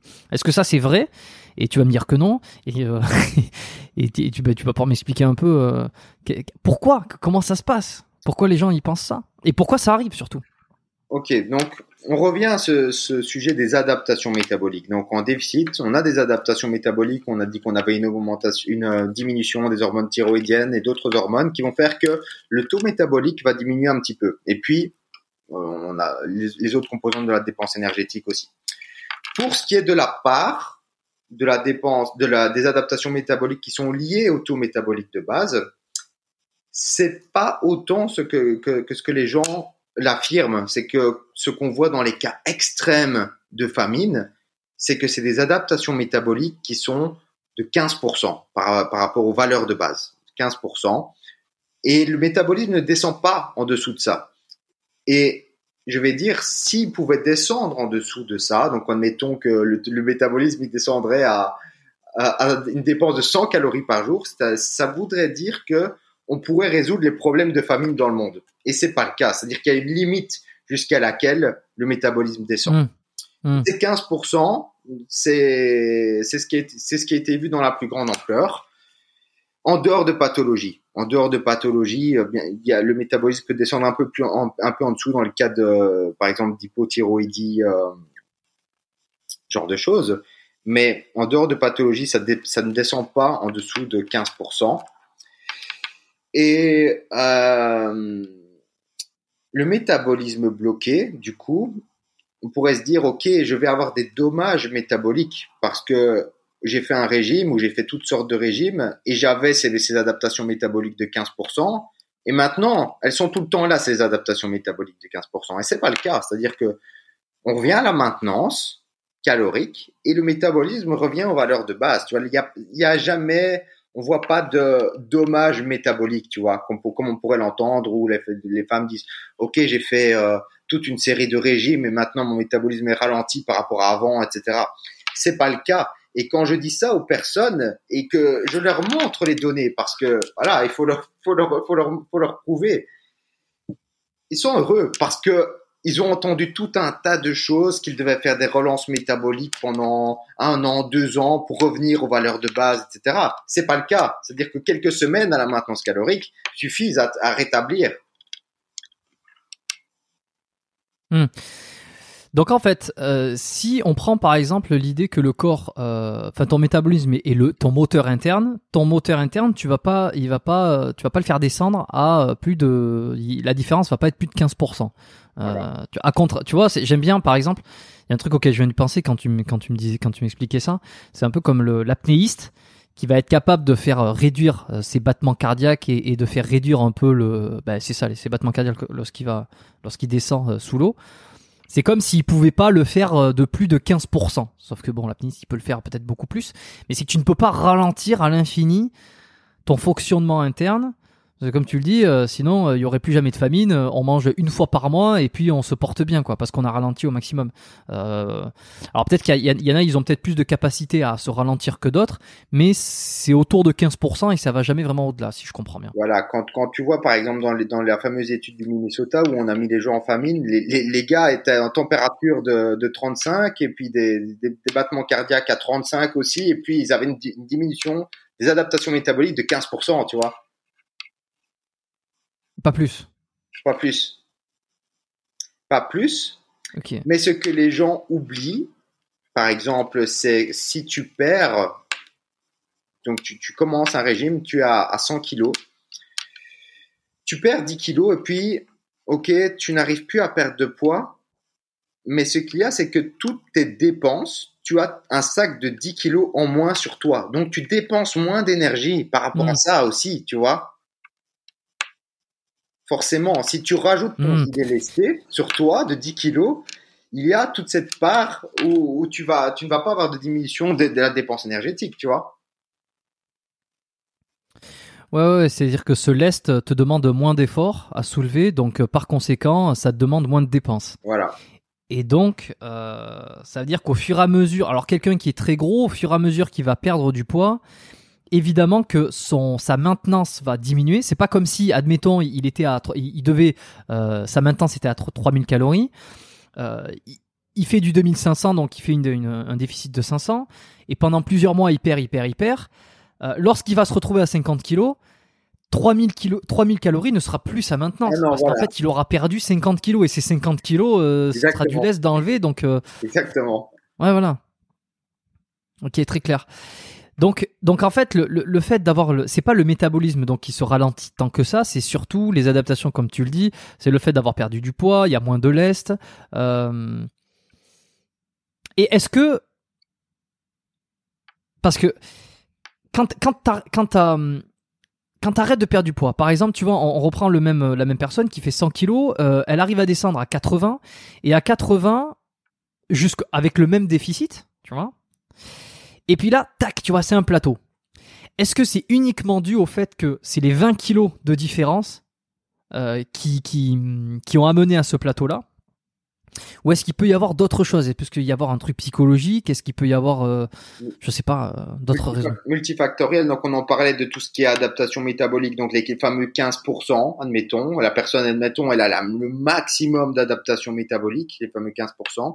Elle est moins lourde, donc elle dépense moins d'énergie en se bougeant. Et en plus, elle est devenue un peu plus fainéante parce que il y a des adaptations métaboliques qui fait que spontanément, elle se dépense un petit peu moins. Donc, dans l'ensemble, elle galère, cette personne, à perdre du poids, mais elle n'a pas le métabolisme bloqué. C'est-à-dire que maintenant, si elle arrête de manger, elle fait un jeûne, je ne conseille pas de faire ça, attention, elle perd du poids, tu vois.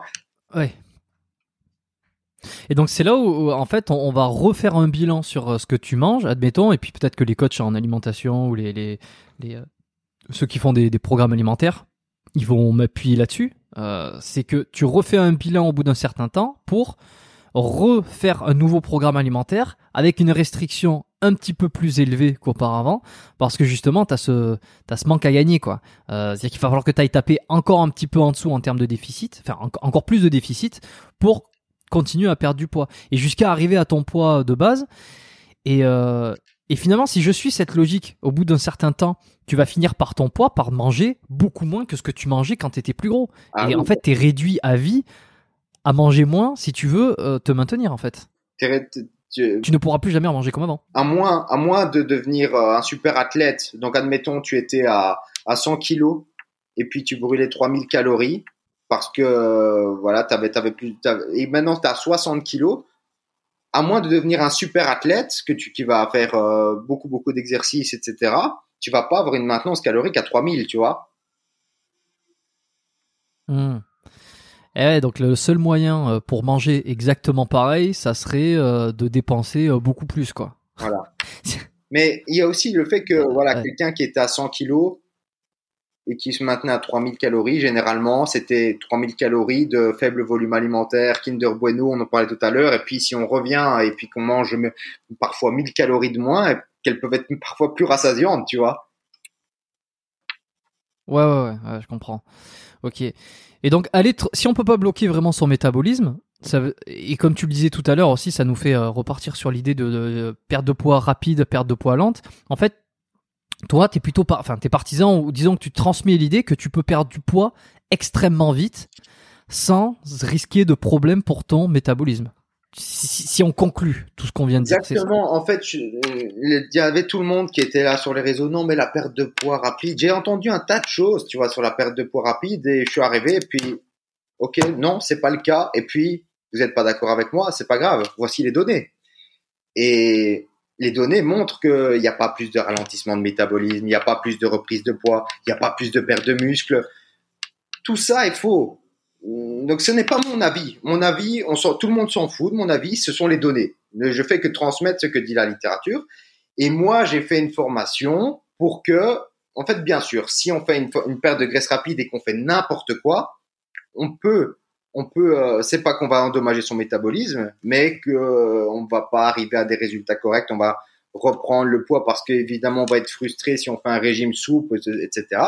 Donc moi, j'ai donné les outils pour euh, faire ça correctement, mettre ça en, mettre en, en, place un plan correct, dissiper les adaptations métaboliques pour que justement ce déficit calorique soit plus tenable sur la durée et ce genre de choses.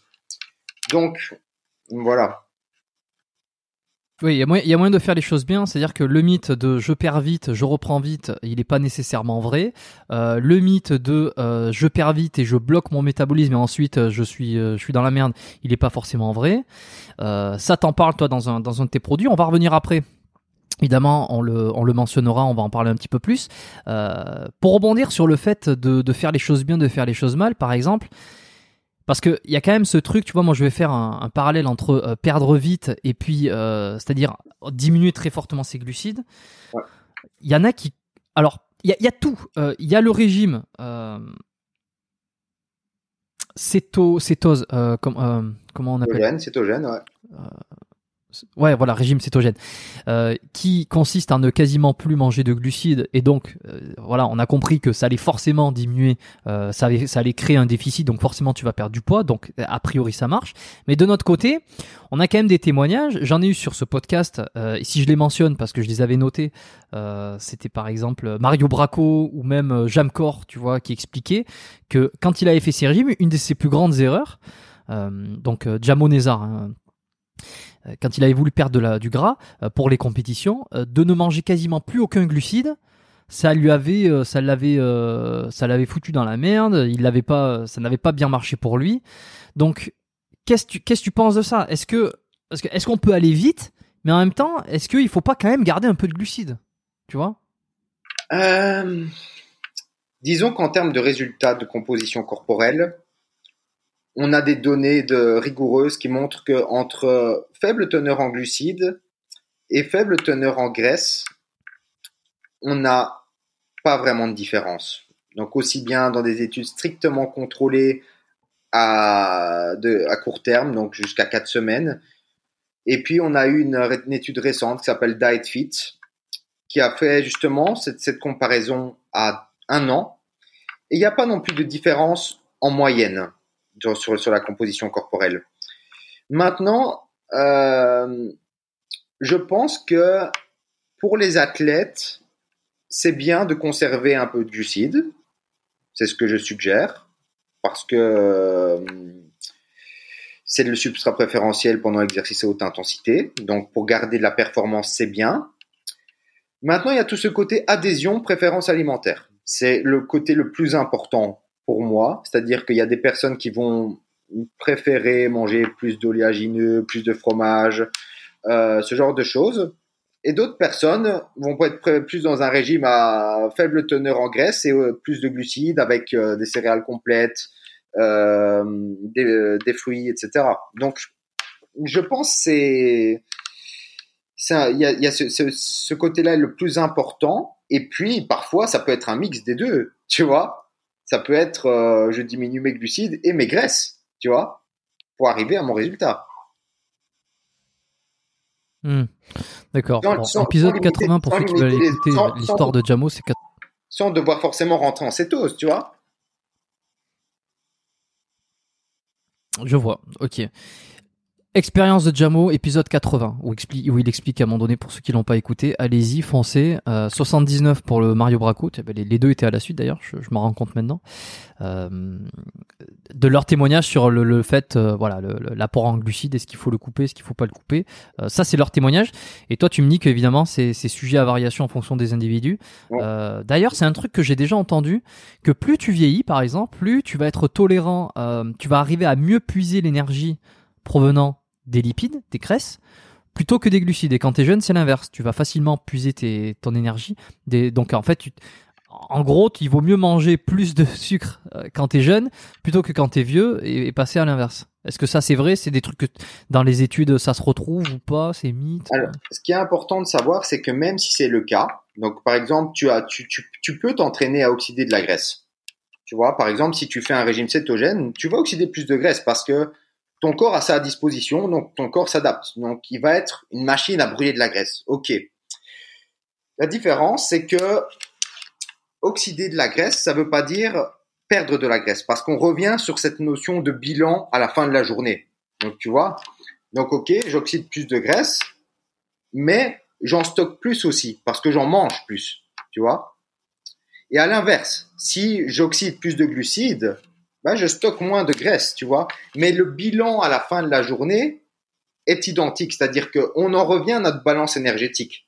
On en revient à notre balance énergétique, c'est-à-dire que dans une alimentation mixte, euh, je vais brûler plus de glucides et stocker de la graisse. Dans une alimentation cétogène, je vais brûler plus de graisse, mais comme j'ai plus de graisse, je vais aussi en stocker plus. Donc, dans le, dans la balance, ça change pas la balance énergétique globale, tu vois. Le fait d'oxyder un substrat à un moment T ne change pas ta balance énergétique. Donc en fait, on en revient à la dure loi de la, thermodynamique où c'est calories entrantes, calories sortantes et le bilan à la fin de la journée fait qu'on a perdu ou, pris du poids, quoi. Hmm. Et sur l'idée euh, du stockage, ça c'est aussi un truc euh, que je m'étais écrit. Euh, et là, il y a quelque chose qui me vient en tête, c'est est-ce que tu sais si tu, on stocke plus facilement de la graisse que du sucre, sachant que donc attends, je, vais résumer le truc pour pour, essayer de perdre personne. donc tu as des cellules graisseuses qui vont te servir de, stockage d'énergie, de, graisse techniquement, j'imagine que si tu manges de la graisse et que cette graisse est en trop, que tu manges de la graisse, très bizarre. Tu vas la stocker directement dans ces cellules graisseuses, mais on sait aussi que si tu manges du sucre en, trop grande quantité, ce sucre il va être transformé. Euh, alors je sais plus euh, les, cours de biochimie, hein, je m'en souviens plus. Et je me souviens, il y a des réactions chimiques qu'il faut que tu transformes. comment tu dis? L'hypogénèse des nouveaux. Voilà, l'hypogénèse des nouveaux. La, création de graisse à partir de sucre. Et ensuite, hop, ça va venir se mettre dans les, dans, les cellules euh, de stockage. Euh, lequel est le plus... J'imagine que la graisse, ça va directement. Il n'y a pas besoin de faire une grosse transformation, alors que le sucre a besoin de faire une transformation. Donc, a priori, si tu manges du gras, tu, ça peut plus facilement euh, aller en stockage, quoi. En fait, et puis le, et puis le, gras n'est pas stocké non plus dans le foie et les muscles. Dans un, dans un repas mixte, dans un repas mixte, tu vas donc si tu, si tu manges des glucides et de la graisse et que tu as un surplus énergétique à, ce, moment-là, c'est que ce que tu vas faire, c'est que tu vas oxyder les glucides, donc tu vas utiliser les glucides comme source d'énergie et tu vas stocker la graisse.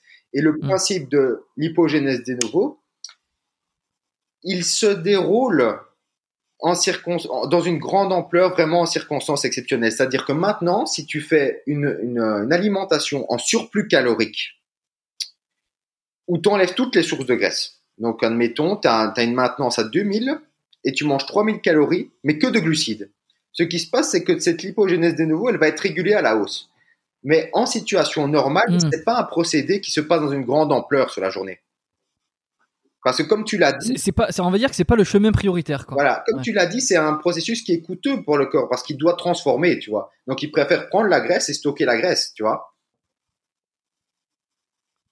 Ok, donc euh, C'est bon, moi j'ai jamais été un grand partisan des régimes cétogènes parce que je pense que le corps, le cerveau, euh, il y a beaucoup de choses qui fonctionnent euh, via le sucre et, c'est vrai que si tu donnes, enfin du sucre ou en tout cas du glucose, on va appeler ça comme ça, du glucose. Donc si tu, si tu donnes une source de glucose à ton corps, ça va être plus facilement utilisable plutôt que si tu donnes, si tu enlèves toute source de glucose et que tu amènes que de la graisse et que cette graisse là, elle va devoir être transformée pour servir d'énergie. Moi ça m'a toujours semblé logique. Donc c'est pour ça que j'ai jamais été un gros fan des, enfin un gros fan des régimes cétogènes parce que ça me semble, j'en reparlerai forcément dans d'autres épisodes avec d'autres experts de l'alimentation, de la nutrition, et puis on pourra avoir des avis peut-être euh, différents, contradictoires. Mais d'un point de vue logique, ça m'a paru un peu euh, contre contre nature entre guillemets. Il faut faire attention à ce mot. Euh, alors un truc que j'avais entendu aussi et hum, que j'ai souvent entendu, c'est que les cellules graisseuses, parce que là on est sur le stockage, sont des cellules qui en fait, une fois qu'elles ont été créées, elles sont là à vie. C'est-à-dire que quelqu'un qui fait 100 kilos, qui va descendre à 50, ou euh, enfin 50 c'est un peu gros, mais à 75 admettons, euh, il va perdre 25 kilos, c'est formidable. Mais par contre, c'est-à-dire que toutes ces cellules graisseuses de stockage dans l'organisme vont se vider, mais les cellules vont toujours rester là. Ouais. Et c'est non, enfin c'est néanmoins la raison pour laquelle euh, j'ai déjà entendu que le yo-yo existait pour ça aussi. C'est que comme ces cellules sont là, elles sont toujours là, elles sont vides, mais elles sont toujours présentes. Elles vont être dans la capacité de se re-remplir beaucoup plus vite que quelqu'un qui ne les aurait pas créées, en fait, qui ne serait pas monté un, peu aussi haut, tu vois Oui, bien sûr. Est-ce que c'est vrai ça? Est-ce qu'il y a des études Alors, il y a une part de vrai, une part de faux. C'est-à-dire que c'est vrai qu'à l'âge adulte, le nombre de cellules graisseuses est relativement constant. Donc, c'est-à-dire que ça grimpe pendant la pendant l'enfance, l'adolescence, et puis ça se stabilise. Et en fait, ce qui se passe à partir de ce moment-là, c'est que si tu prends du poids ou tu perds du poids, tu vides ou tu fais grossir tes cellules graisseuses. Donc, la quantité de cellules graisseuses qui est présente au niveau sous-cutané, elle est génétique. Donc, c'est génétique. Maintenant, est-ce que ça veut dire que c'est que si tu as plus de cellules graisseuses, est-ce que tu risques de prendre plus facilement du poids? Non. C'est-à-dire que si tu as un surplus énergétique, il faut que ton corps fasse quelque chose avec ça. C'est-à-dire qu'il doit stocker parce que de l'énergie, trop d'énergie circulante dans ton sang, trop de triglycérides, trop de, trop de glucose dans ton sang, ton corps doit en faire quelque chose. Donc, si tes cellules graisseuses sont saturées, ben, il va, on en parlait tout à l'heure de la graisse viscérale, donc il va stocker au niveau viscéral. Donc, en fait, je vais te dire, c'est que avoir beaucoup de cellules graisseuses, c'est quelque chose qui t'empêche d'avoir un dysfonctionnement, des dysfonctionnements métaboliques. Tu vois? Mm-hmm. Ok. Parce que donc, ça, ça t'empêche de stocker au, niveau viscéral, mais ça ne, ça ne fait pas en sorte que tu stockes plus de graisse. Ça fait en sorte que ça répartit différemment la graisse, tu vois. Mais est-ce que ces cellules-là, une fois qu'elles sont vidées, elles, elles, disparaissent pas Elles seront toujours chez, elles seront toujours dans ton corps? Elles seront toujours là elles sont toujours là, mais ça veut pas dire que si, si, tu ne fais pas de surplus calorique, elles ne vont pas se re-remplir, tu vois. Hmm. Tu comprends? Mais est-ce que si tu fais un surplus calorique, euh, elles vont se remplir plus vite que quelqu'un qui ne qui n'en aurait pas autant et qui va peut-être euh, dont le métabolisme va plus s'adapter? Euh, c'est très c'est très imagé ce que, j'ai en tête comme, comme différence, mais tu vois en, fait, ça, ne va pas changer ta capacité à prendre ou à perdre de la graisse. Ça va juste changer la répartition de ta graisse et le fait d'avoir plus ou moins de cellules graisseuses va pas faire qu'en surplus calorique, tu vas prendre plus ou moins de graisse, tu vois. Ça va vraiment changer que la répartition, stocker plus au niveau viscéral ou, tu vois. Ok. Et alors sur euh, l'idée que le métabolisme aussi est quelque chose qui ne bouge pas énormément, euh, euh, je suis obligé de te demander on est obligé d'en parler, c'est euh, au fur et à mesure où on, grandit et ensuite où on vieillit, on est d'accord. Euh, tu as quel âge aujourd'hui, Vassilis? 29. 29. Bon, je suis un, petit peu plus vieux que toi. Pas de beaucoup, on dira pas de combien. Euh, mais j'ai 31. Mais moi, je le vois entre le 20 et le 30, admettons. Euh, et puis ensuite, ben, je le verrai forcément entre le 30 et le 40. Et, et c'est, c'est, je pense pas que ce soit qu'un mythe. Ça devient de plus en plus dur de perdre du poids, plus on vieillit. Alors ça, ça s'explique, tu vois. Enfin, avant, tu mangeais n'importe quoi, euh, hop, ça partait, euh, je veux dire, euh, dans, dans les ténèbres, tu sais pas où c'est que ça allait, et puis tu tu prenais pas un gramme. Et puis à 30 ans, tu fais quelques écarts, et puis tu le vois. Et puis à 40 et à 50, et puis à, j'imagine à 60, tu fais quelques écarts et tu le vois direct. Ça, c'est quand même extrêmement redondant.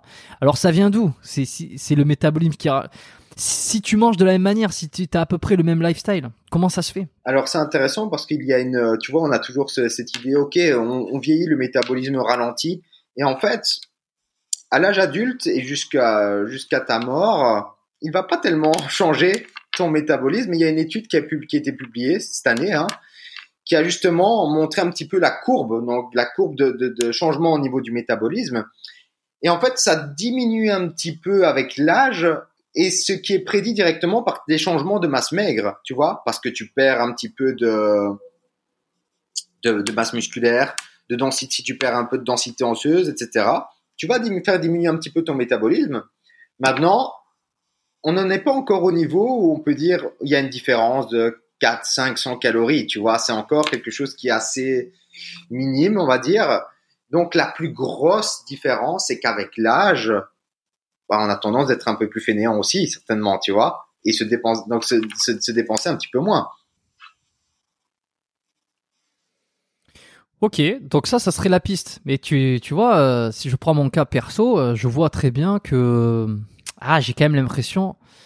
Alors peut-être que mon, mon esprit est biaisé, mais entre il y a 5 ans et aujourd'hui, admettons, euh, je, me, je me nourris de la même manière.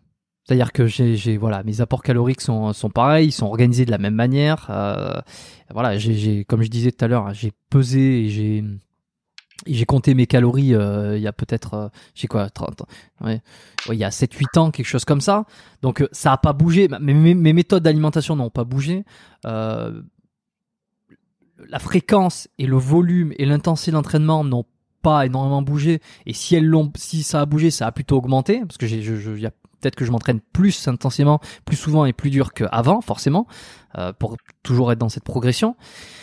Et pourtant, je vois bien que j'ai quand même de la difficulté. Euh, j'ai plus de difficulté. Enfin, j'ai de la difficulté. J'ai plus de quand je fais des écarts, je le vois plus vite. Ou disons, quand je me dis, bah tiens, euh, vas-y, j'ai envie de perdre 2-3 kilos pour être un peu plus sec, ou au contraire que je me lâche un peu plus.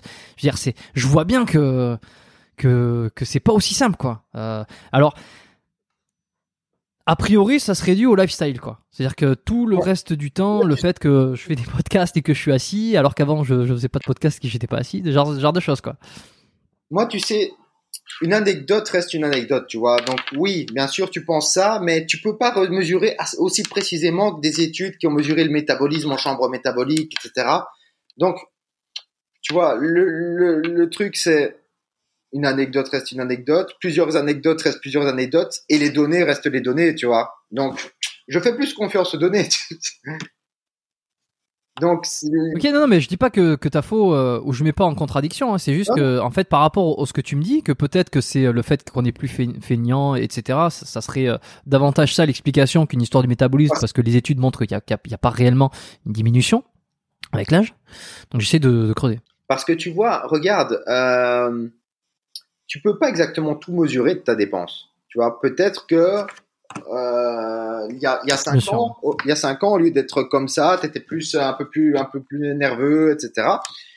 Tu vois, il y a tellement de variables qui, qui, qui, qui viennent en jeu que tu peux pas faire confiance à une anecdote pour pour pour, euh, pour te pour te baser là-dessus, tu vois. Et les données ne soutiennent pas une différence énorme de métabolisme entre le entre le l'âge adulte et puis euh, en, en, vieillissant.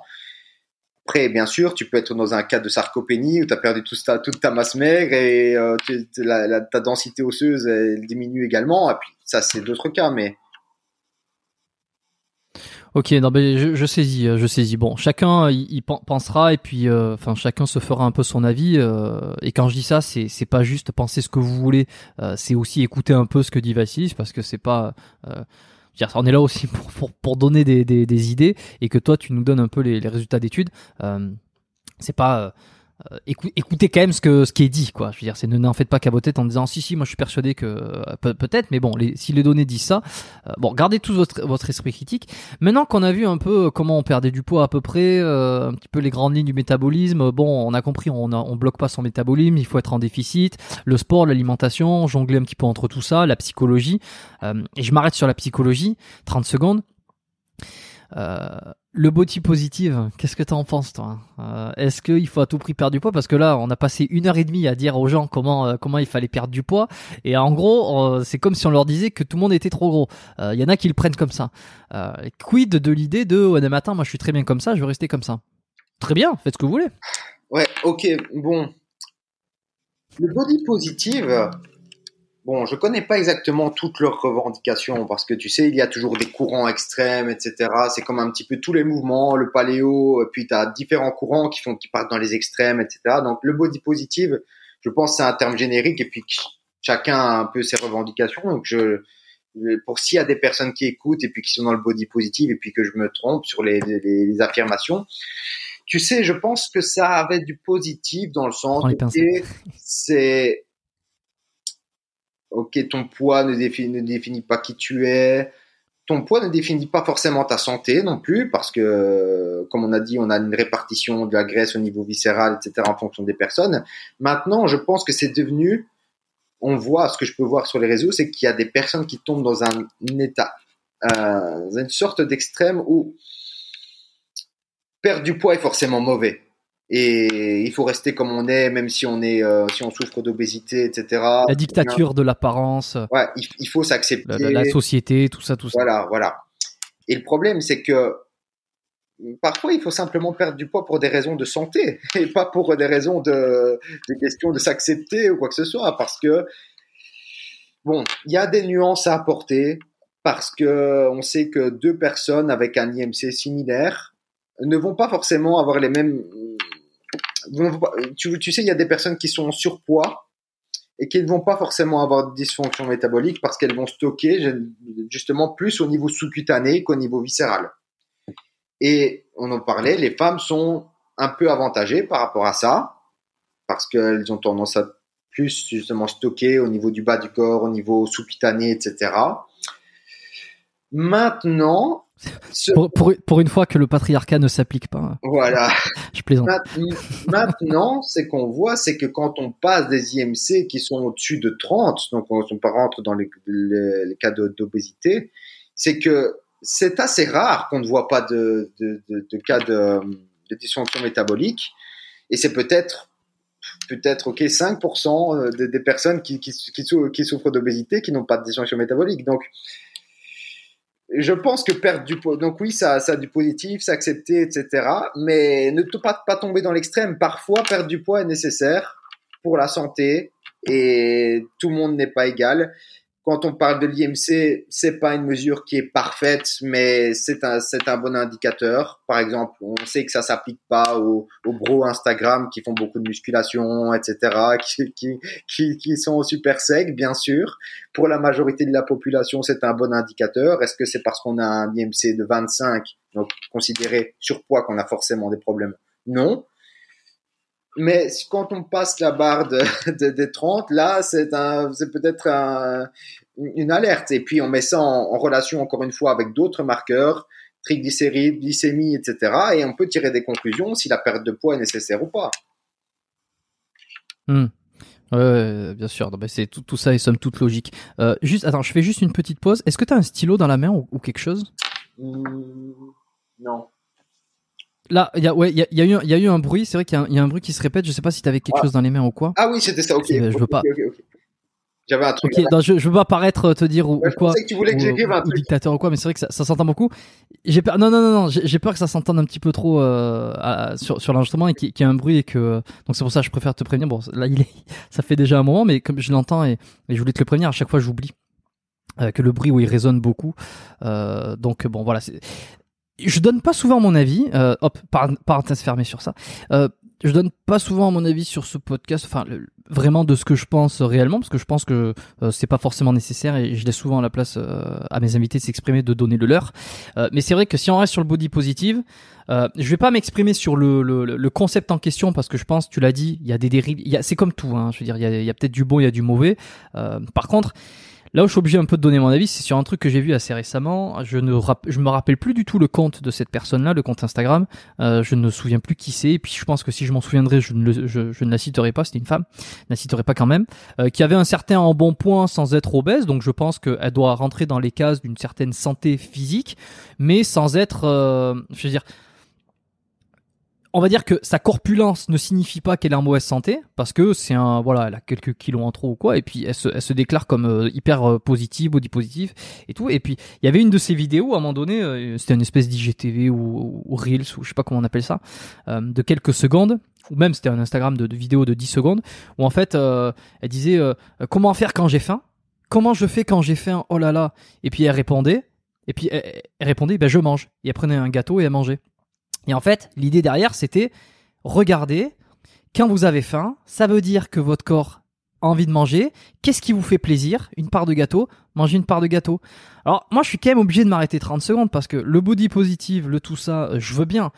Mais quand on voit ce genre de truc, on, est, on, est, on tombe sur la tête. non, mais les gens sont devenus barjots.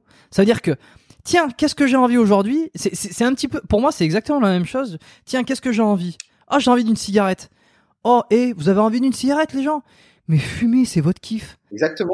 on, est dans le même délire, quoi. On est dans le même délire. Donc, euh, moi, je veux bien qu'on s'accepte et que quand euh, écouter son corps ou quoi, mais écouter son corps quand on veut, quand on, quand on, quand on sait comment on lui fait du bien, en fait. Pas l'écouter quand on, quand on, lui fait du mal, dans un sens. Dire pour la clope, ça peut être ça. Je veux dire. Euh, je pense pas que les bénéfices psychologiques de fumer une cigarette compensent les bénéfices physique de fumer une cigarette. Tu, tu, vois ce que je veux dire? C'est qu'à un moment donné, le plaisir psycho, euh, il va pas au-delà de, de, de, la merde qu'on s'enfile, quoi. Donc voilà, c'était un peu mon, mon, mini coup de gueule. Je ne sais pas qui est cette personne, et puis euh, il y a pas de, je, ne l'en veux pas absolument, mais c'est le message qui est fait passer. Je me suis dit, ok, donc là, on est tombé dans des dans des sphères euh, stratosphériques, en fait, de de, de, de conneries presque. C'est ça, c'est ça. En fait, euh, il n'y a pas de problème à manger un morceau de gâteau, mais voilà, il y a un équilibre dans tout, tu vois il y a un équilibre dans tout et dire ok j'ai envie de ça et puis euh, tout compte c'était comme ça. Puis, euh, ok donc on mange plus. si on n'a plus envie de aucun aliment sain, on mange plus que des gâteaux. Non c'est pas très. Ouais, non bah après T'as as raison de le préciser, je pense que c'est tout un contexte, mais la façon dont c'était présenté et puis comment c'est présenté sur euh, l'ensemble du compte Instagram, c'est ça quoi. C'est en fait faites ce que vous voulez, mangez ce que vous voulez. Euh, euh, la société n'a pas n'a pas à vous dire ce que vous devez faire, à quoi vous devez ressembler. Ok très bien, mais si tu le dis une fois dans un contexte comme tu le dis de temps en temps, se faire plaisir, il y a pas de mal, etc. Mais si c'est toute la journée manger de la merde, je veux dire, en fait tu, tu rends service à personne quoi. T'es en train de réconforter l'idée que les gens peuvent s'intoxiquer et que c'est super. Bien sûr. bon après. Tu vois, tu vois c'est le problème aussi c'est que ça arrange un peu les gens, tu vois, et toutes les méthodes qui arrangent les gens. Euh, je, peux, je peux manger des gâteaux et puis ça pose pas de problème. Mon esprit a envie d'accepter, tu vois. Donc c'est. Bah, bien sûr, bien sûr. Euh, non, bah oui, bah oui, t'es, es en train de dire que c'est bon, ils peuvent déculpabiliser et puis il peut que tout va bien. Donc forcément. Mais est-ce que ça aussi, alors, euh, est-ce que le fait d'être euh, complètement lâché là-dedans, dans, dans le je fais ce que je veux, je m'accepte, je mange ce que je veux, ou au contraire, tu vois, c'est toujours les extrêmes. Euh, je, je, je veux perdre du poids, je compte tout et je deviens un psycho maniaque de l'alimentation.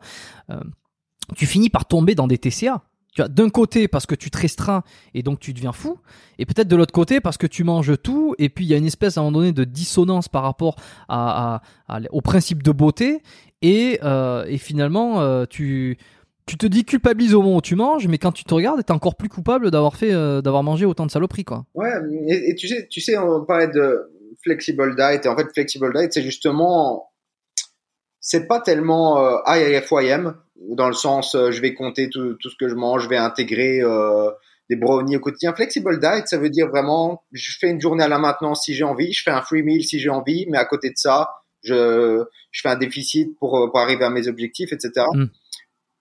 Il y a plein de concepts dans le flexible diet, free meal, période à la maintenance.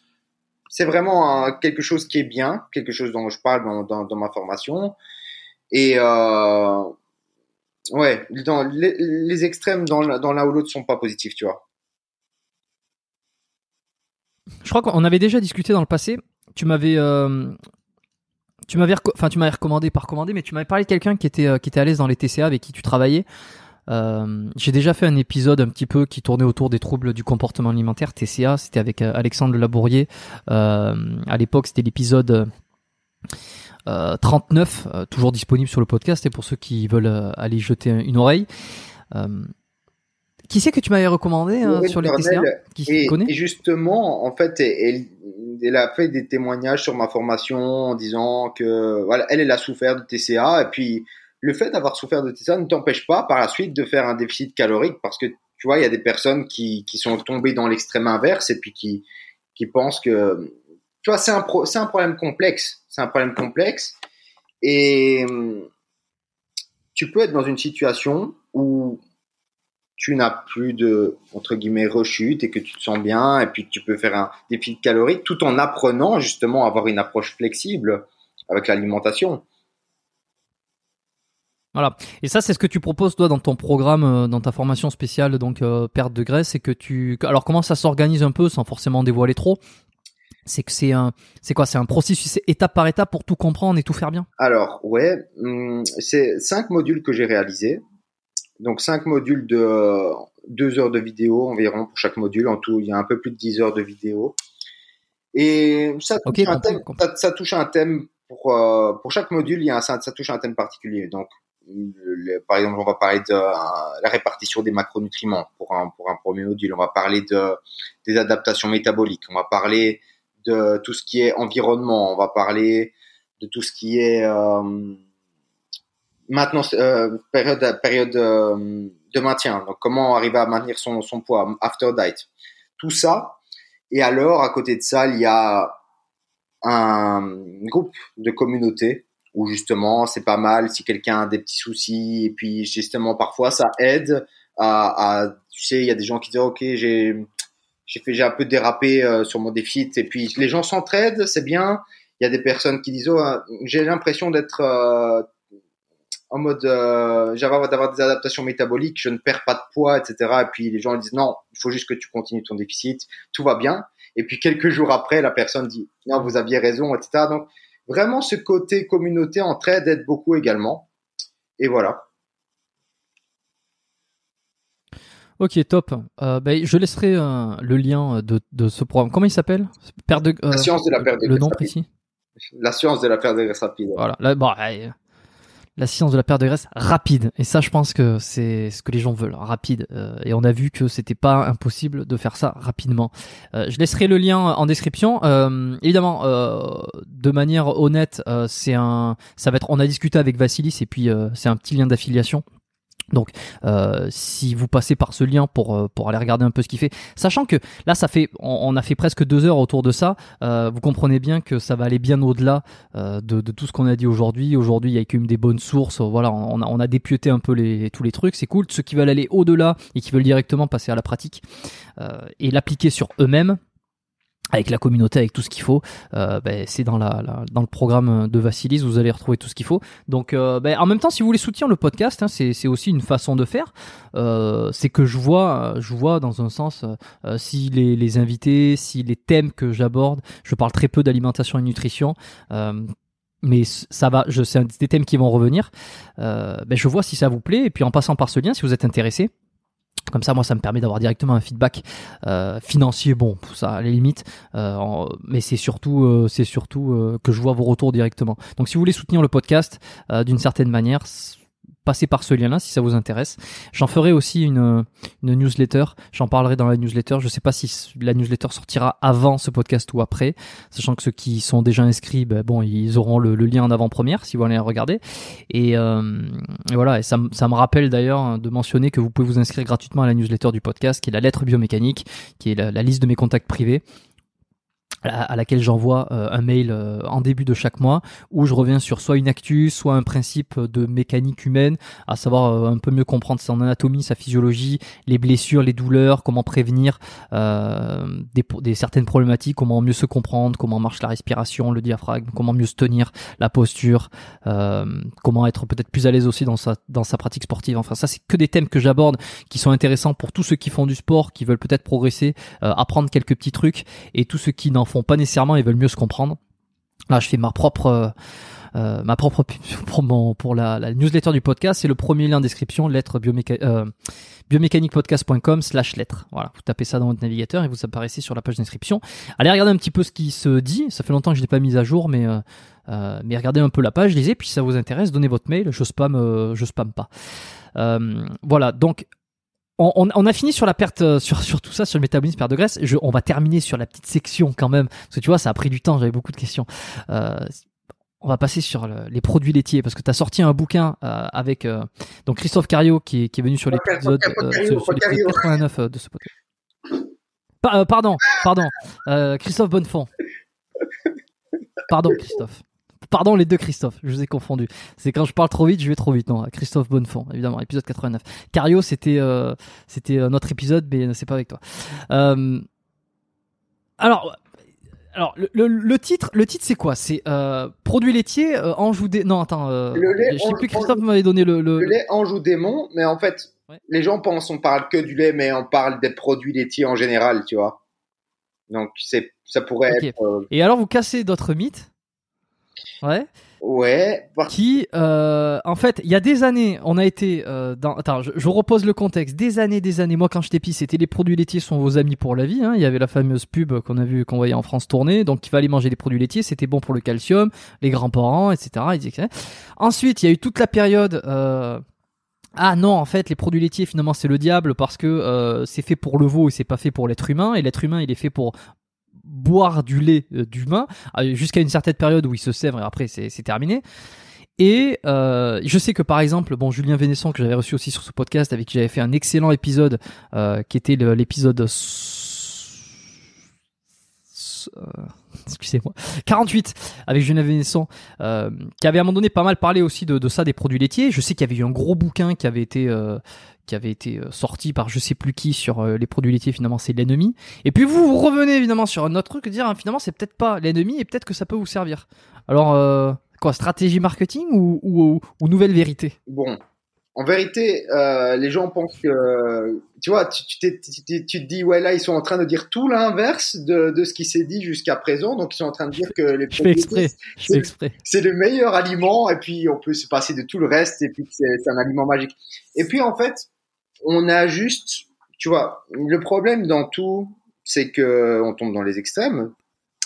C'est que on était dans un paradigme où les produits laitiers étaient essentiels et puis euh, aller juste euh, être une solution à tout. Et puis on a été dans un truc où ok les produits laitiers vont donner le cancer grâce à l'IGF-1 et l'homme est le seul mammifère à consommer le lait d'une autre espèce et puis tout un tas de sophismes. Et donc, on a juste clarifié les choses avec la littérature scientifique et hum, il y a des nuances à apporter. Non seulement, donc on parlait, c'est pas seulement que sur le lait parce que les produits laitiers c'est un groupe alimentaire avec différents aliments qui confèrent des résultats différents justement. Et donc, on a hum, résumé un petit peu tout ce que suggère la littérature sur différents critères d'évaluation de santé et on a répondu euh, aux allégations courantes sur les produits laitiers. Et alors, bon, ces, ces allégations courantes, est-ce que le fait de dire euh, l'être humain n'est pas fait pour boire du lait parce que euh, c'est pour le veau et qu'il y a beaucoup trop d'hormones ou je ne sais quoi et que le veau, on a vu qu'il prenait 20 kilos en l'espace de quelques semaines et que c'est aberrant de faire de donner ça à un être humain? Ok. Donc, pour que le, le, problème avec ce, ce, cette euh, voie de raisonnement, c'est qu'il y a beaucoup de choses que les animaux font qui sont stupides, et il y a beaucoup de choses euh, qu'on fait que les animaux ne font pas, et que je pense que les personnes qui tiennent ce discours se diraient Ok, si je suis malade, je vais quand même prendre des antibiotiques, même si les animaux n'ont pas inventé des antibiotiques. Tu vois un petit peu l'idée. Donc, c'est juste un appel à la nature, qui peut être valable ou pas. C'est-à-dire que peut-être que le lait contient des facteurs de croissance qui provoquent des problèmes. Pour ça, il faut tester. On a besoin de résultats robustes sur l'humain pour dire, OK, non, arrêtez de boire du lait parce que dans les données, on voit une augmentation du risque de cancer, on voit une augmentation de tout un tas de, problèmes de santé. Donc, il faut tester ça, aussi bien sur des marqueurs intermédiaires dans les études d'intervention, par exemple, que en épidémiologie. Donc, on peut pas faire un peu ce sophisme d'appel à nature pour justifier des préférences alimentaires, tout simplement.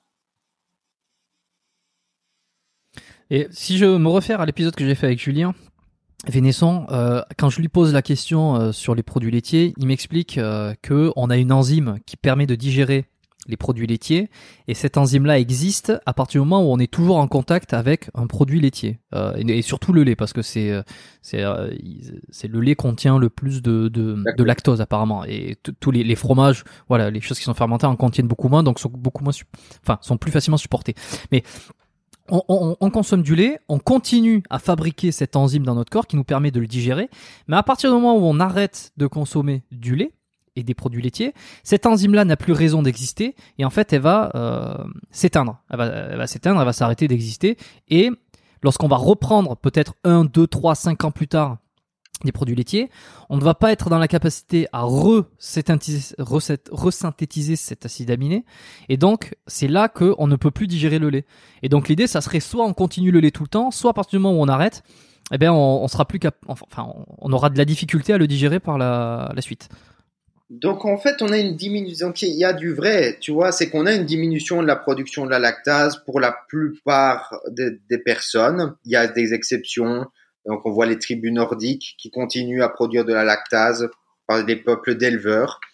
Mais il y a des nuances à apporter dans cette discussion. C'est-à-dire que même chez les personnes intolérantes au lactose, donc par exemple au niveau de la population, euh, on va dire française, tout le monde n'est pas intolérant au lactose. Il y a des personnes qui perdent cette faculté, il y a des personnes qui non. Même chez les intolérants au lactose, ce n'est pas une production de lactase de zéro. C'est-à-dire que oui, il y a une diminution et il y a quand même une certaine activité. Et on peut encore tolérer une certaine quantité de lactose. Par exemple, on voit dans des populations asiatiques, là, il y a une prévalence plus importante d'intolérance au lactose. Maintenant, ce qui est important de comprendre, c'est que le lactose, on lui a aussi attribué pas mal de méfaits qui sont pas justifiés. c'est que, ok, il y a des personnes qui ne tolèrent pas. C'est-à-dire Il y a des personnes qui ont des problèmes digestifs ne consommez pas cette dose de lactose, d'accord. Mais il y a des personnes qui prétendent, ok, des, des vertus inflammatoires, etc. Ce genre de choses. On entend tout un tas de choses sur le lactose. Voilà. Donc, euh, hmm. il y, a des nuances à apporter dans cette discussion en termes de digestion. Les, les méfaits du lactose sont très exagérés. Et, euh, et voilà. Et ça, c'est ce que vous essayez de faire dans le livre un petit peu, c'est de reprendre un peu tout ce qui a été dit et d'y apporter des nuances. Est-ce qu'il y a des, des, découvertes récentes sur euh, qui sont enfin voilà sur euh, oui, euh, sur bien, le lait? Bien sûr, il, y a, toutes des données, il y a toutes il y a, toutes les données les plus récentes sur le sujet. Maintenant, le lactose aussi, c'est qu'une partie de, de, de, de, la question, c'est-à-dire qu'on a aussi attribué des choses aux protéines laitières qui qu'elles provoqueraient le diabète à cause de l'insuline. On a on a, on a parlé de, de, la, de, caséine, d'autres problèmes digestifs. On a parlé de, des graisses saturées, des maladies cardiovasculaires. On a repris un petit peu toutes les affirmations sur les, sur les produits laitiers. Est-ce que aussi c'est vrai, j'avais entendu ça, je pense que de la bouche de Frédéric Delavier, euh, pas dans ce podcast euh, quand il était venu, mais mais, euh, mais peut-être sur sa chaîne YouTube. C'était peut-être pas le premier à en parler, mais c'est de lui dont que je me souviens, euh, qui disait qu'en fait euh, la consommation de produits laitiers, elle vient, elle pourrait venir aussi euh, du fait de sa situation géographique et qu'en fait un Allemand ne va pas ne va pas avoir la même capacité à consommer à digérer un produit laitier qu'un Africain, qu'un Asiatique, parce qu'en fait on n'est pas fait de la même manière et que on, a, on, voit très on voit bien d'ailleurs que les Asiatiques très souvent ils ont des intolérances parce qu'ils ne ils n'ont pas cette cette enzyme qui est la lactase quasiment pas dès, l'enfance. Et donc, bon, pour eux, il euh, n'y a aucun bénéfice à, prendre du lait. Et, et c'était, c'était ça qui était aussi oublié, c'était d'où l'on vient et un petit peu quelle est sa, Ok. Sa génétique, quoi, dans un sens. Ok, je suis d'accord sur un point et pas sur l'autre, c'est-à-dire que oui, il y a une prévalence plus importante d'intolérance au lactose dans des populations africaines, asiatiques, etc. Maintenant, quand on regarde les données épidémiologiques, par exemple en Asie, on voit que les personnes, je vais, on prend un, un critère d'évaluation comme je sais pas, le cancer du sein, par exemple, je vais pas donner la direction de l'effet, on mm. voit que l'effet est exactement le même que dans d'autres populations. Maintenant, ce qu'il faut prendre en considération, c'est que dans les données épidémiologiques, les personnes qui consomment du lait, ben, des, sont des personnes, même si elles sont asiatiques, qui sont plus susceptibles de le digérer, tu vois. C'est simplement ça c'est que c'est pas une question ok je suis asiatique et puis il faut pas que je consomme de, produits laitiers parce que ça va être mauvais pour moi tu vois c'est ok est-ce que j'ai des problèmes digestifs avec eux déjà tu vois tout simplement et c'est clair que tout le monde si on hmm. si, c'est clair qu'il y a une prévalence beaucoup plus importante d'intolérance au lactose dans, dans en Asie que dans les pays euh, du Nord etc et euh, au Danemark et ce genre de choses. Quoi. Donc, bien sûr. Ok, bon, tout ça, c'est dans le livre. Euh, je voulais quand même m'arrêter 30 secondes parce que j'avais ces, essentiellement ces trois questions, qui est la lactase, les différences géographiques et, et un peu le, les, mythes et tout ça. Dans le bouquin, donc, que je laisserai euh, en description aussi, pour ceux qui veulent aller regarder, il est sorti euh, septembre, c'est ça. On enregistre en septembre et le podcast sera sera disponible en octobre ou novembre, je ne sais pas encore, comme je t'ai dit euh, euh, au moment où il sortira. Mais de toute façon, le livre sera forcément sorti. Le lien Amazon, enfin Amazon ou, autre chose, j'en sais rien. Hein, là où je trouverai un lien pour vous le mettre en, description dans les notes de l'épisode. Et, et, voilà, on va passer aux trois questions de fin que je pose à tous mes invités. La première question, si on pouvait revenir dix ans en arrière. Euh, tu la connais. Quel est le meilleur conseil que tu aurais besoin d'entendre euh, Vassilis? Ok, euh, bon, déjà je pense que je je changerai pas quelque chose spécialement parce que je suis content où j'en suis aujourd'hui. Donc c'est que les erreurs, elles m'ont permis d'avancer là où, j'en suis. Mais quel, quel, quel, quel, serait le conseil que j'aurais besoin d'entendre? Peut-être ce serait plutôt un conseil pratique de plus. À 19 ans. Ouais, ce serait peut-être plutôt un conseil pratique de me former à l'analyse de données, etc. Et je serais peut-être plus avancé à l'heure actuelle. Mais euh, voilà, sinon, je mhm. suis content d'où j'en suis aujourd'hui. Top. Des, projets à venir là, euh, à part. Alors, le bouquin est sorti. Est-ce que tu as d'autres formations, d'autres programmes, d'autres euh, livres alors, excitants à, à venir Il y a ma plateforme éducative qui va sortir, qui va, qui va être en fait un, de nombreux articles qui seront dans, sur, euh, sur un site internet, qui, seront, qui vont toucher la, nutrition et la santé, euh, l'analyse de la recherche scientifique, euh, la composition corporelle, voilà, un petit peu tout ça. Et bien sûr, dans la foulée, il y a de, il y aura des formations qui vont, sortir. Donc là, j'ai été bien sûr pris avec le livre et puis euh, l'ouverture du site internet. Et les formations sortiront dans, les mois à venir. Ok. Deuxième question, euh, est-ce qu'il y a un modèle que tu as suivi, un mentor particulier euh, dans ton parcours, dans aujourd'hui, ou quelqu'un un modèle à qui tu aimes bien te référer? Ok, je pense en termes de travail, business, etc. Mon père a été une inspiration vraiment importante. Et plus récemment, je vais dire dans le milieu de la nutrition, je dirais que euh, le, formateur de Mac Nutrition Uni, donc mon cursus de nutrition, Martin McDonald, est vraiment quelqu'un qui m'inspire beaucoup dans, ce qu'il fait, en, termes de, non seulement nutrition, mais business, euh, état d'esprit, etc. C'est quelqu'un qui m'inspire beaucoup. Voilà, c'est deux mhm. personnes que je pourrais citer aujourd'hui. Ok. Dernière question, est-ce que tu as un livre à me recommander, euh, à part celui des produits laitiers? Est-ce qu'il y a quelque chose qui t'a marqué? Euh, Ça peut être un, livre pratique, un roman. vas-y, vas-y, c'est le moment. euh, je dirais un, livre qui, comme on a parlé de, de, de science, de des billets, etc. Je pense un livre qui est, qui est pas mal, qui parle de choses comme, euh, qui débunk pas mal de choses sur l'homéopathie, des choses sur la nutrition comme j'ai des mythes comme euh, ok mhm. la nourriture en conserve est forcément toxique etc ce genre de choses c'est un, un livre qui s'appelle en anglais, Monkeys, Meat and Molecule. Et je trouve c'est vraiment un, livre pas mal sur le, sur le sujet. Surtout ça, très bien. Bah, je retrouverai le bouquin, je le mettrai pareil en description, dans les notes pour ceux qui veulent jeter un coup d'œil. Un roman, un truc un peu différent que tu as lu ces derniers temps qui t'a marqué? Je, Autre que ton tour de la science Je vais être honnête, je vais être honnête, c'est que je, je, je lis pas à part des trucs de, de, de science. Donc, euh, je suis pas, je suis pas quelqu'un de très polyvalent, tu vois, dans, dans mon truc. Donc, euh, malheureusement, je peux, je peux pas conseiller un, un roman, quoi. Ok, bon, on, a vu, euh, Vassili, c'est quelqu'un de très professionnel, très pris par le travail, euh, c'est top. Bon, ça a été un plaisir. Euh, si on veut te retrouver, je l'ai dit, il va y avoir ton site internet. il est, ton site internet sort quand? Dimanche. Dimanche, au moment où on enregistre, donc il sera sorti. Dimanche Ok, bon, ben super, je le mettrai en lien. On te retrouve à quel endroit sinon? Donc Instagram. Je conseille qu'on te suive Instagram. Instagram, c'est là où je publie, Vassili Siliopoulos. Donc, pas, pas Iliopoulos. ouais, je, suis je, suis désolé. Mais euh, en plus, tu sais que euh, je tu sais que je le sais, mais c'est que c'est juste une faute.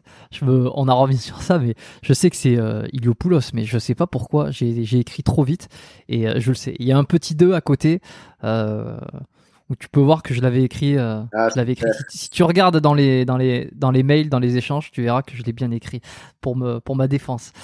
Bon, top, je laisserai tout ça dans les commentaires. Euh, non, pas dans les commentaires, dans les liens. Ton site, euh, le programme spécial euh, perte de poids, euh, perte de poids facile. non, rapide, pardon. Rapide, rapide. C'est autre chose. Et rapide, exact. Et puis voilà, on a tout ce qu'il faut. Tout à fait. Tout à fait. Est-ce que tu as quelque chose à rajouter? Tu veux faire passer un message avant qu'on termine? Euh, pas spécialement, je pense. Euh, on a, fait un petit peu le, le tour. Ne vous laissez pas emporter par les biais sur le métabolisme. Et puis voilà quoi. Euh, chacun, on a, tous nos, propres biais, donc il euh, faut toujours en être conscient. Hein.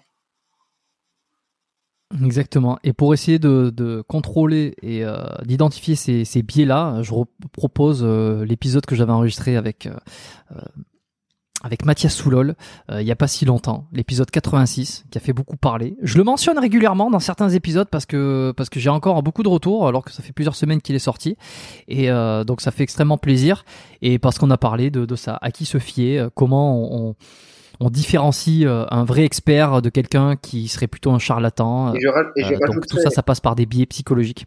Et je rajouterais, les formations de Mathias sont aussi très très bien sur l'analyse critique des études scientifiques, etc. Donc je les recommande vivement. Voilà, bon, c'est une grande famille. Top. Merci euh, Vassilis. Merci à tous d'avoir écouté ce podcast. Ça vous a plu Alors, une chose à faire, c'est de le noter. Mettez un 5 étoiles sur Apple Podcast, l'application par défaut des euh, téléphones, enfin des iPhones surtout.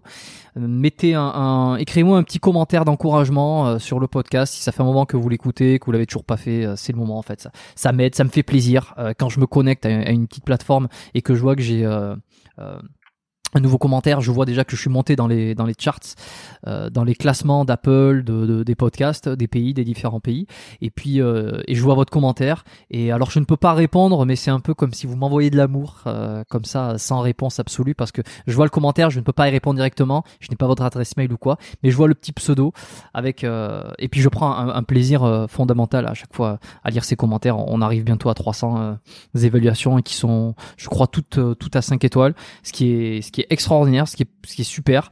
Euh, peut-être aussi il y a un biais psychologique parce que je demande toujours de noter cette, de ce podcast à la fin des épisodes et que apparemment si vous l'avez écouté jusqu'à la fin, c'est que ça vous a plu. Donc peut-être qu'il n'y a que des évaluations positives à, cause de ça. Mais néanmoins, j'ai beaucoup de retours positifs aussi par euh, Instagram, par euh, par euh, mail de, de plus en plus aussi. Contact at biomécaniquepodcast.com si vous voulez me faire un long mail, euh, me proposer des invités, me recommander, me faire votre feedback sur des, des épisodes en question, que vous êtes d'accord, pas d'accord, que vous avez envie de râler. Euh, envoyez-moi vos, euh, vos, avis, même négatifs par mail, c'est toujours intéressant. Et puis au-delà de ça, j'ai parlé de la lettre. Abonnez-vous, faites-vous plaisir, perdez du poids vite si vous en avez besoin, si vous en avez envie surtout. Hein, on force personne, on, l'a compris. Mais si c'est une question de santé, ben on, que, peut que vous encourager à faire les choses bien. Euh, pour faire les choses bien, il y voilà, il y d'avoir de mettre en place tout ce qu'on a dit aujourd'hui et puis il y peut-être aller au-delà avec euh, la formation de Vassilis. Il y a de super bouquins aussi, euh, allez regarder un peu ce qui se fait. Et puis il y aura aucun souci. Je vous dis à la semaine prochaine. Merci tout le monde. Et puis portez-vous bien d'ici là. Ciao.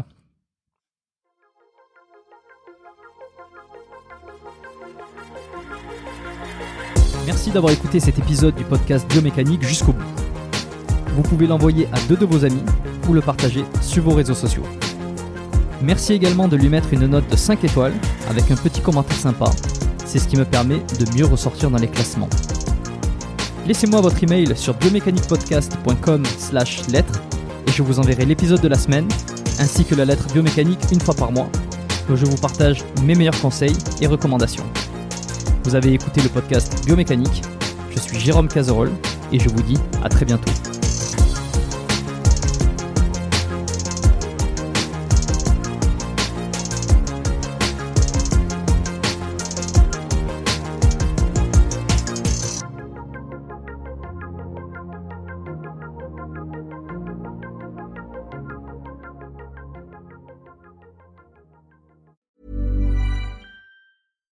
When you make decisions for your company, you look for the no-brainers. And if you have a lot of mailing to do, stamps.com is the ultimate no-brainer. It streamlines your processes to make your business more efficient, which makes you less busy.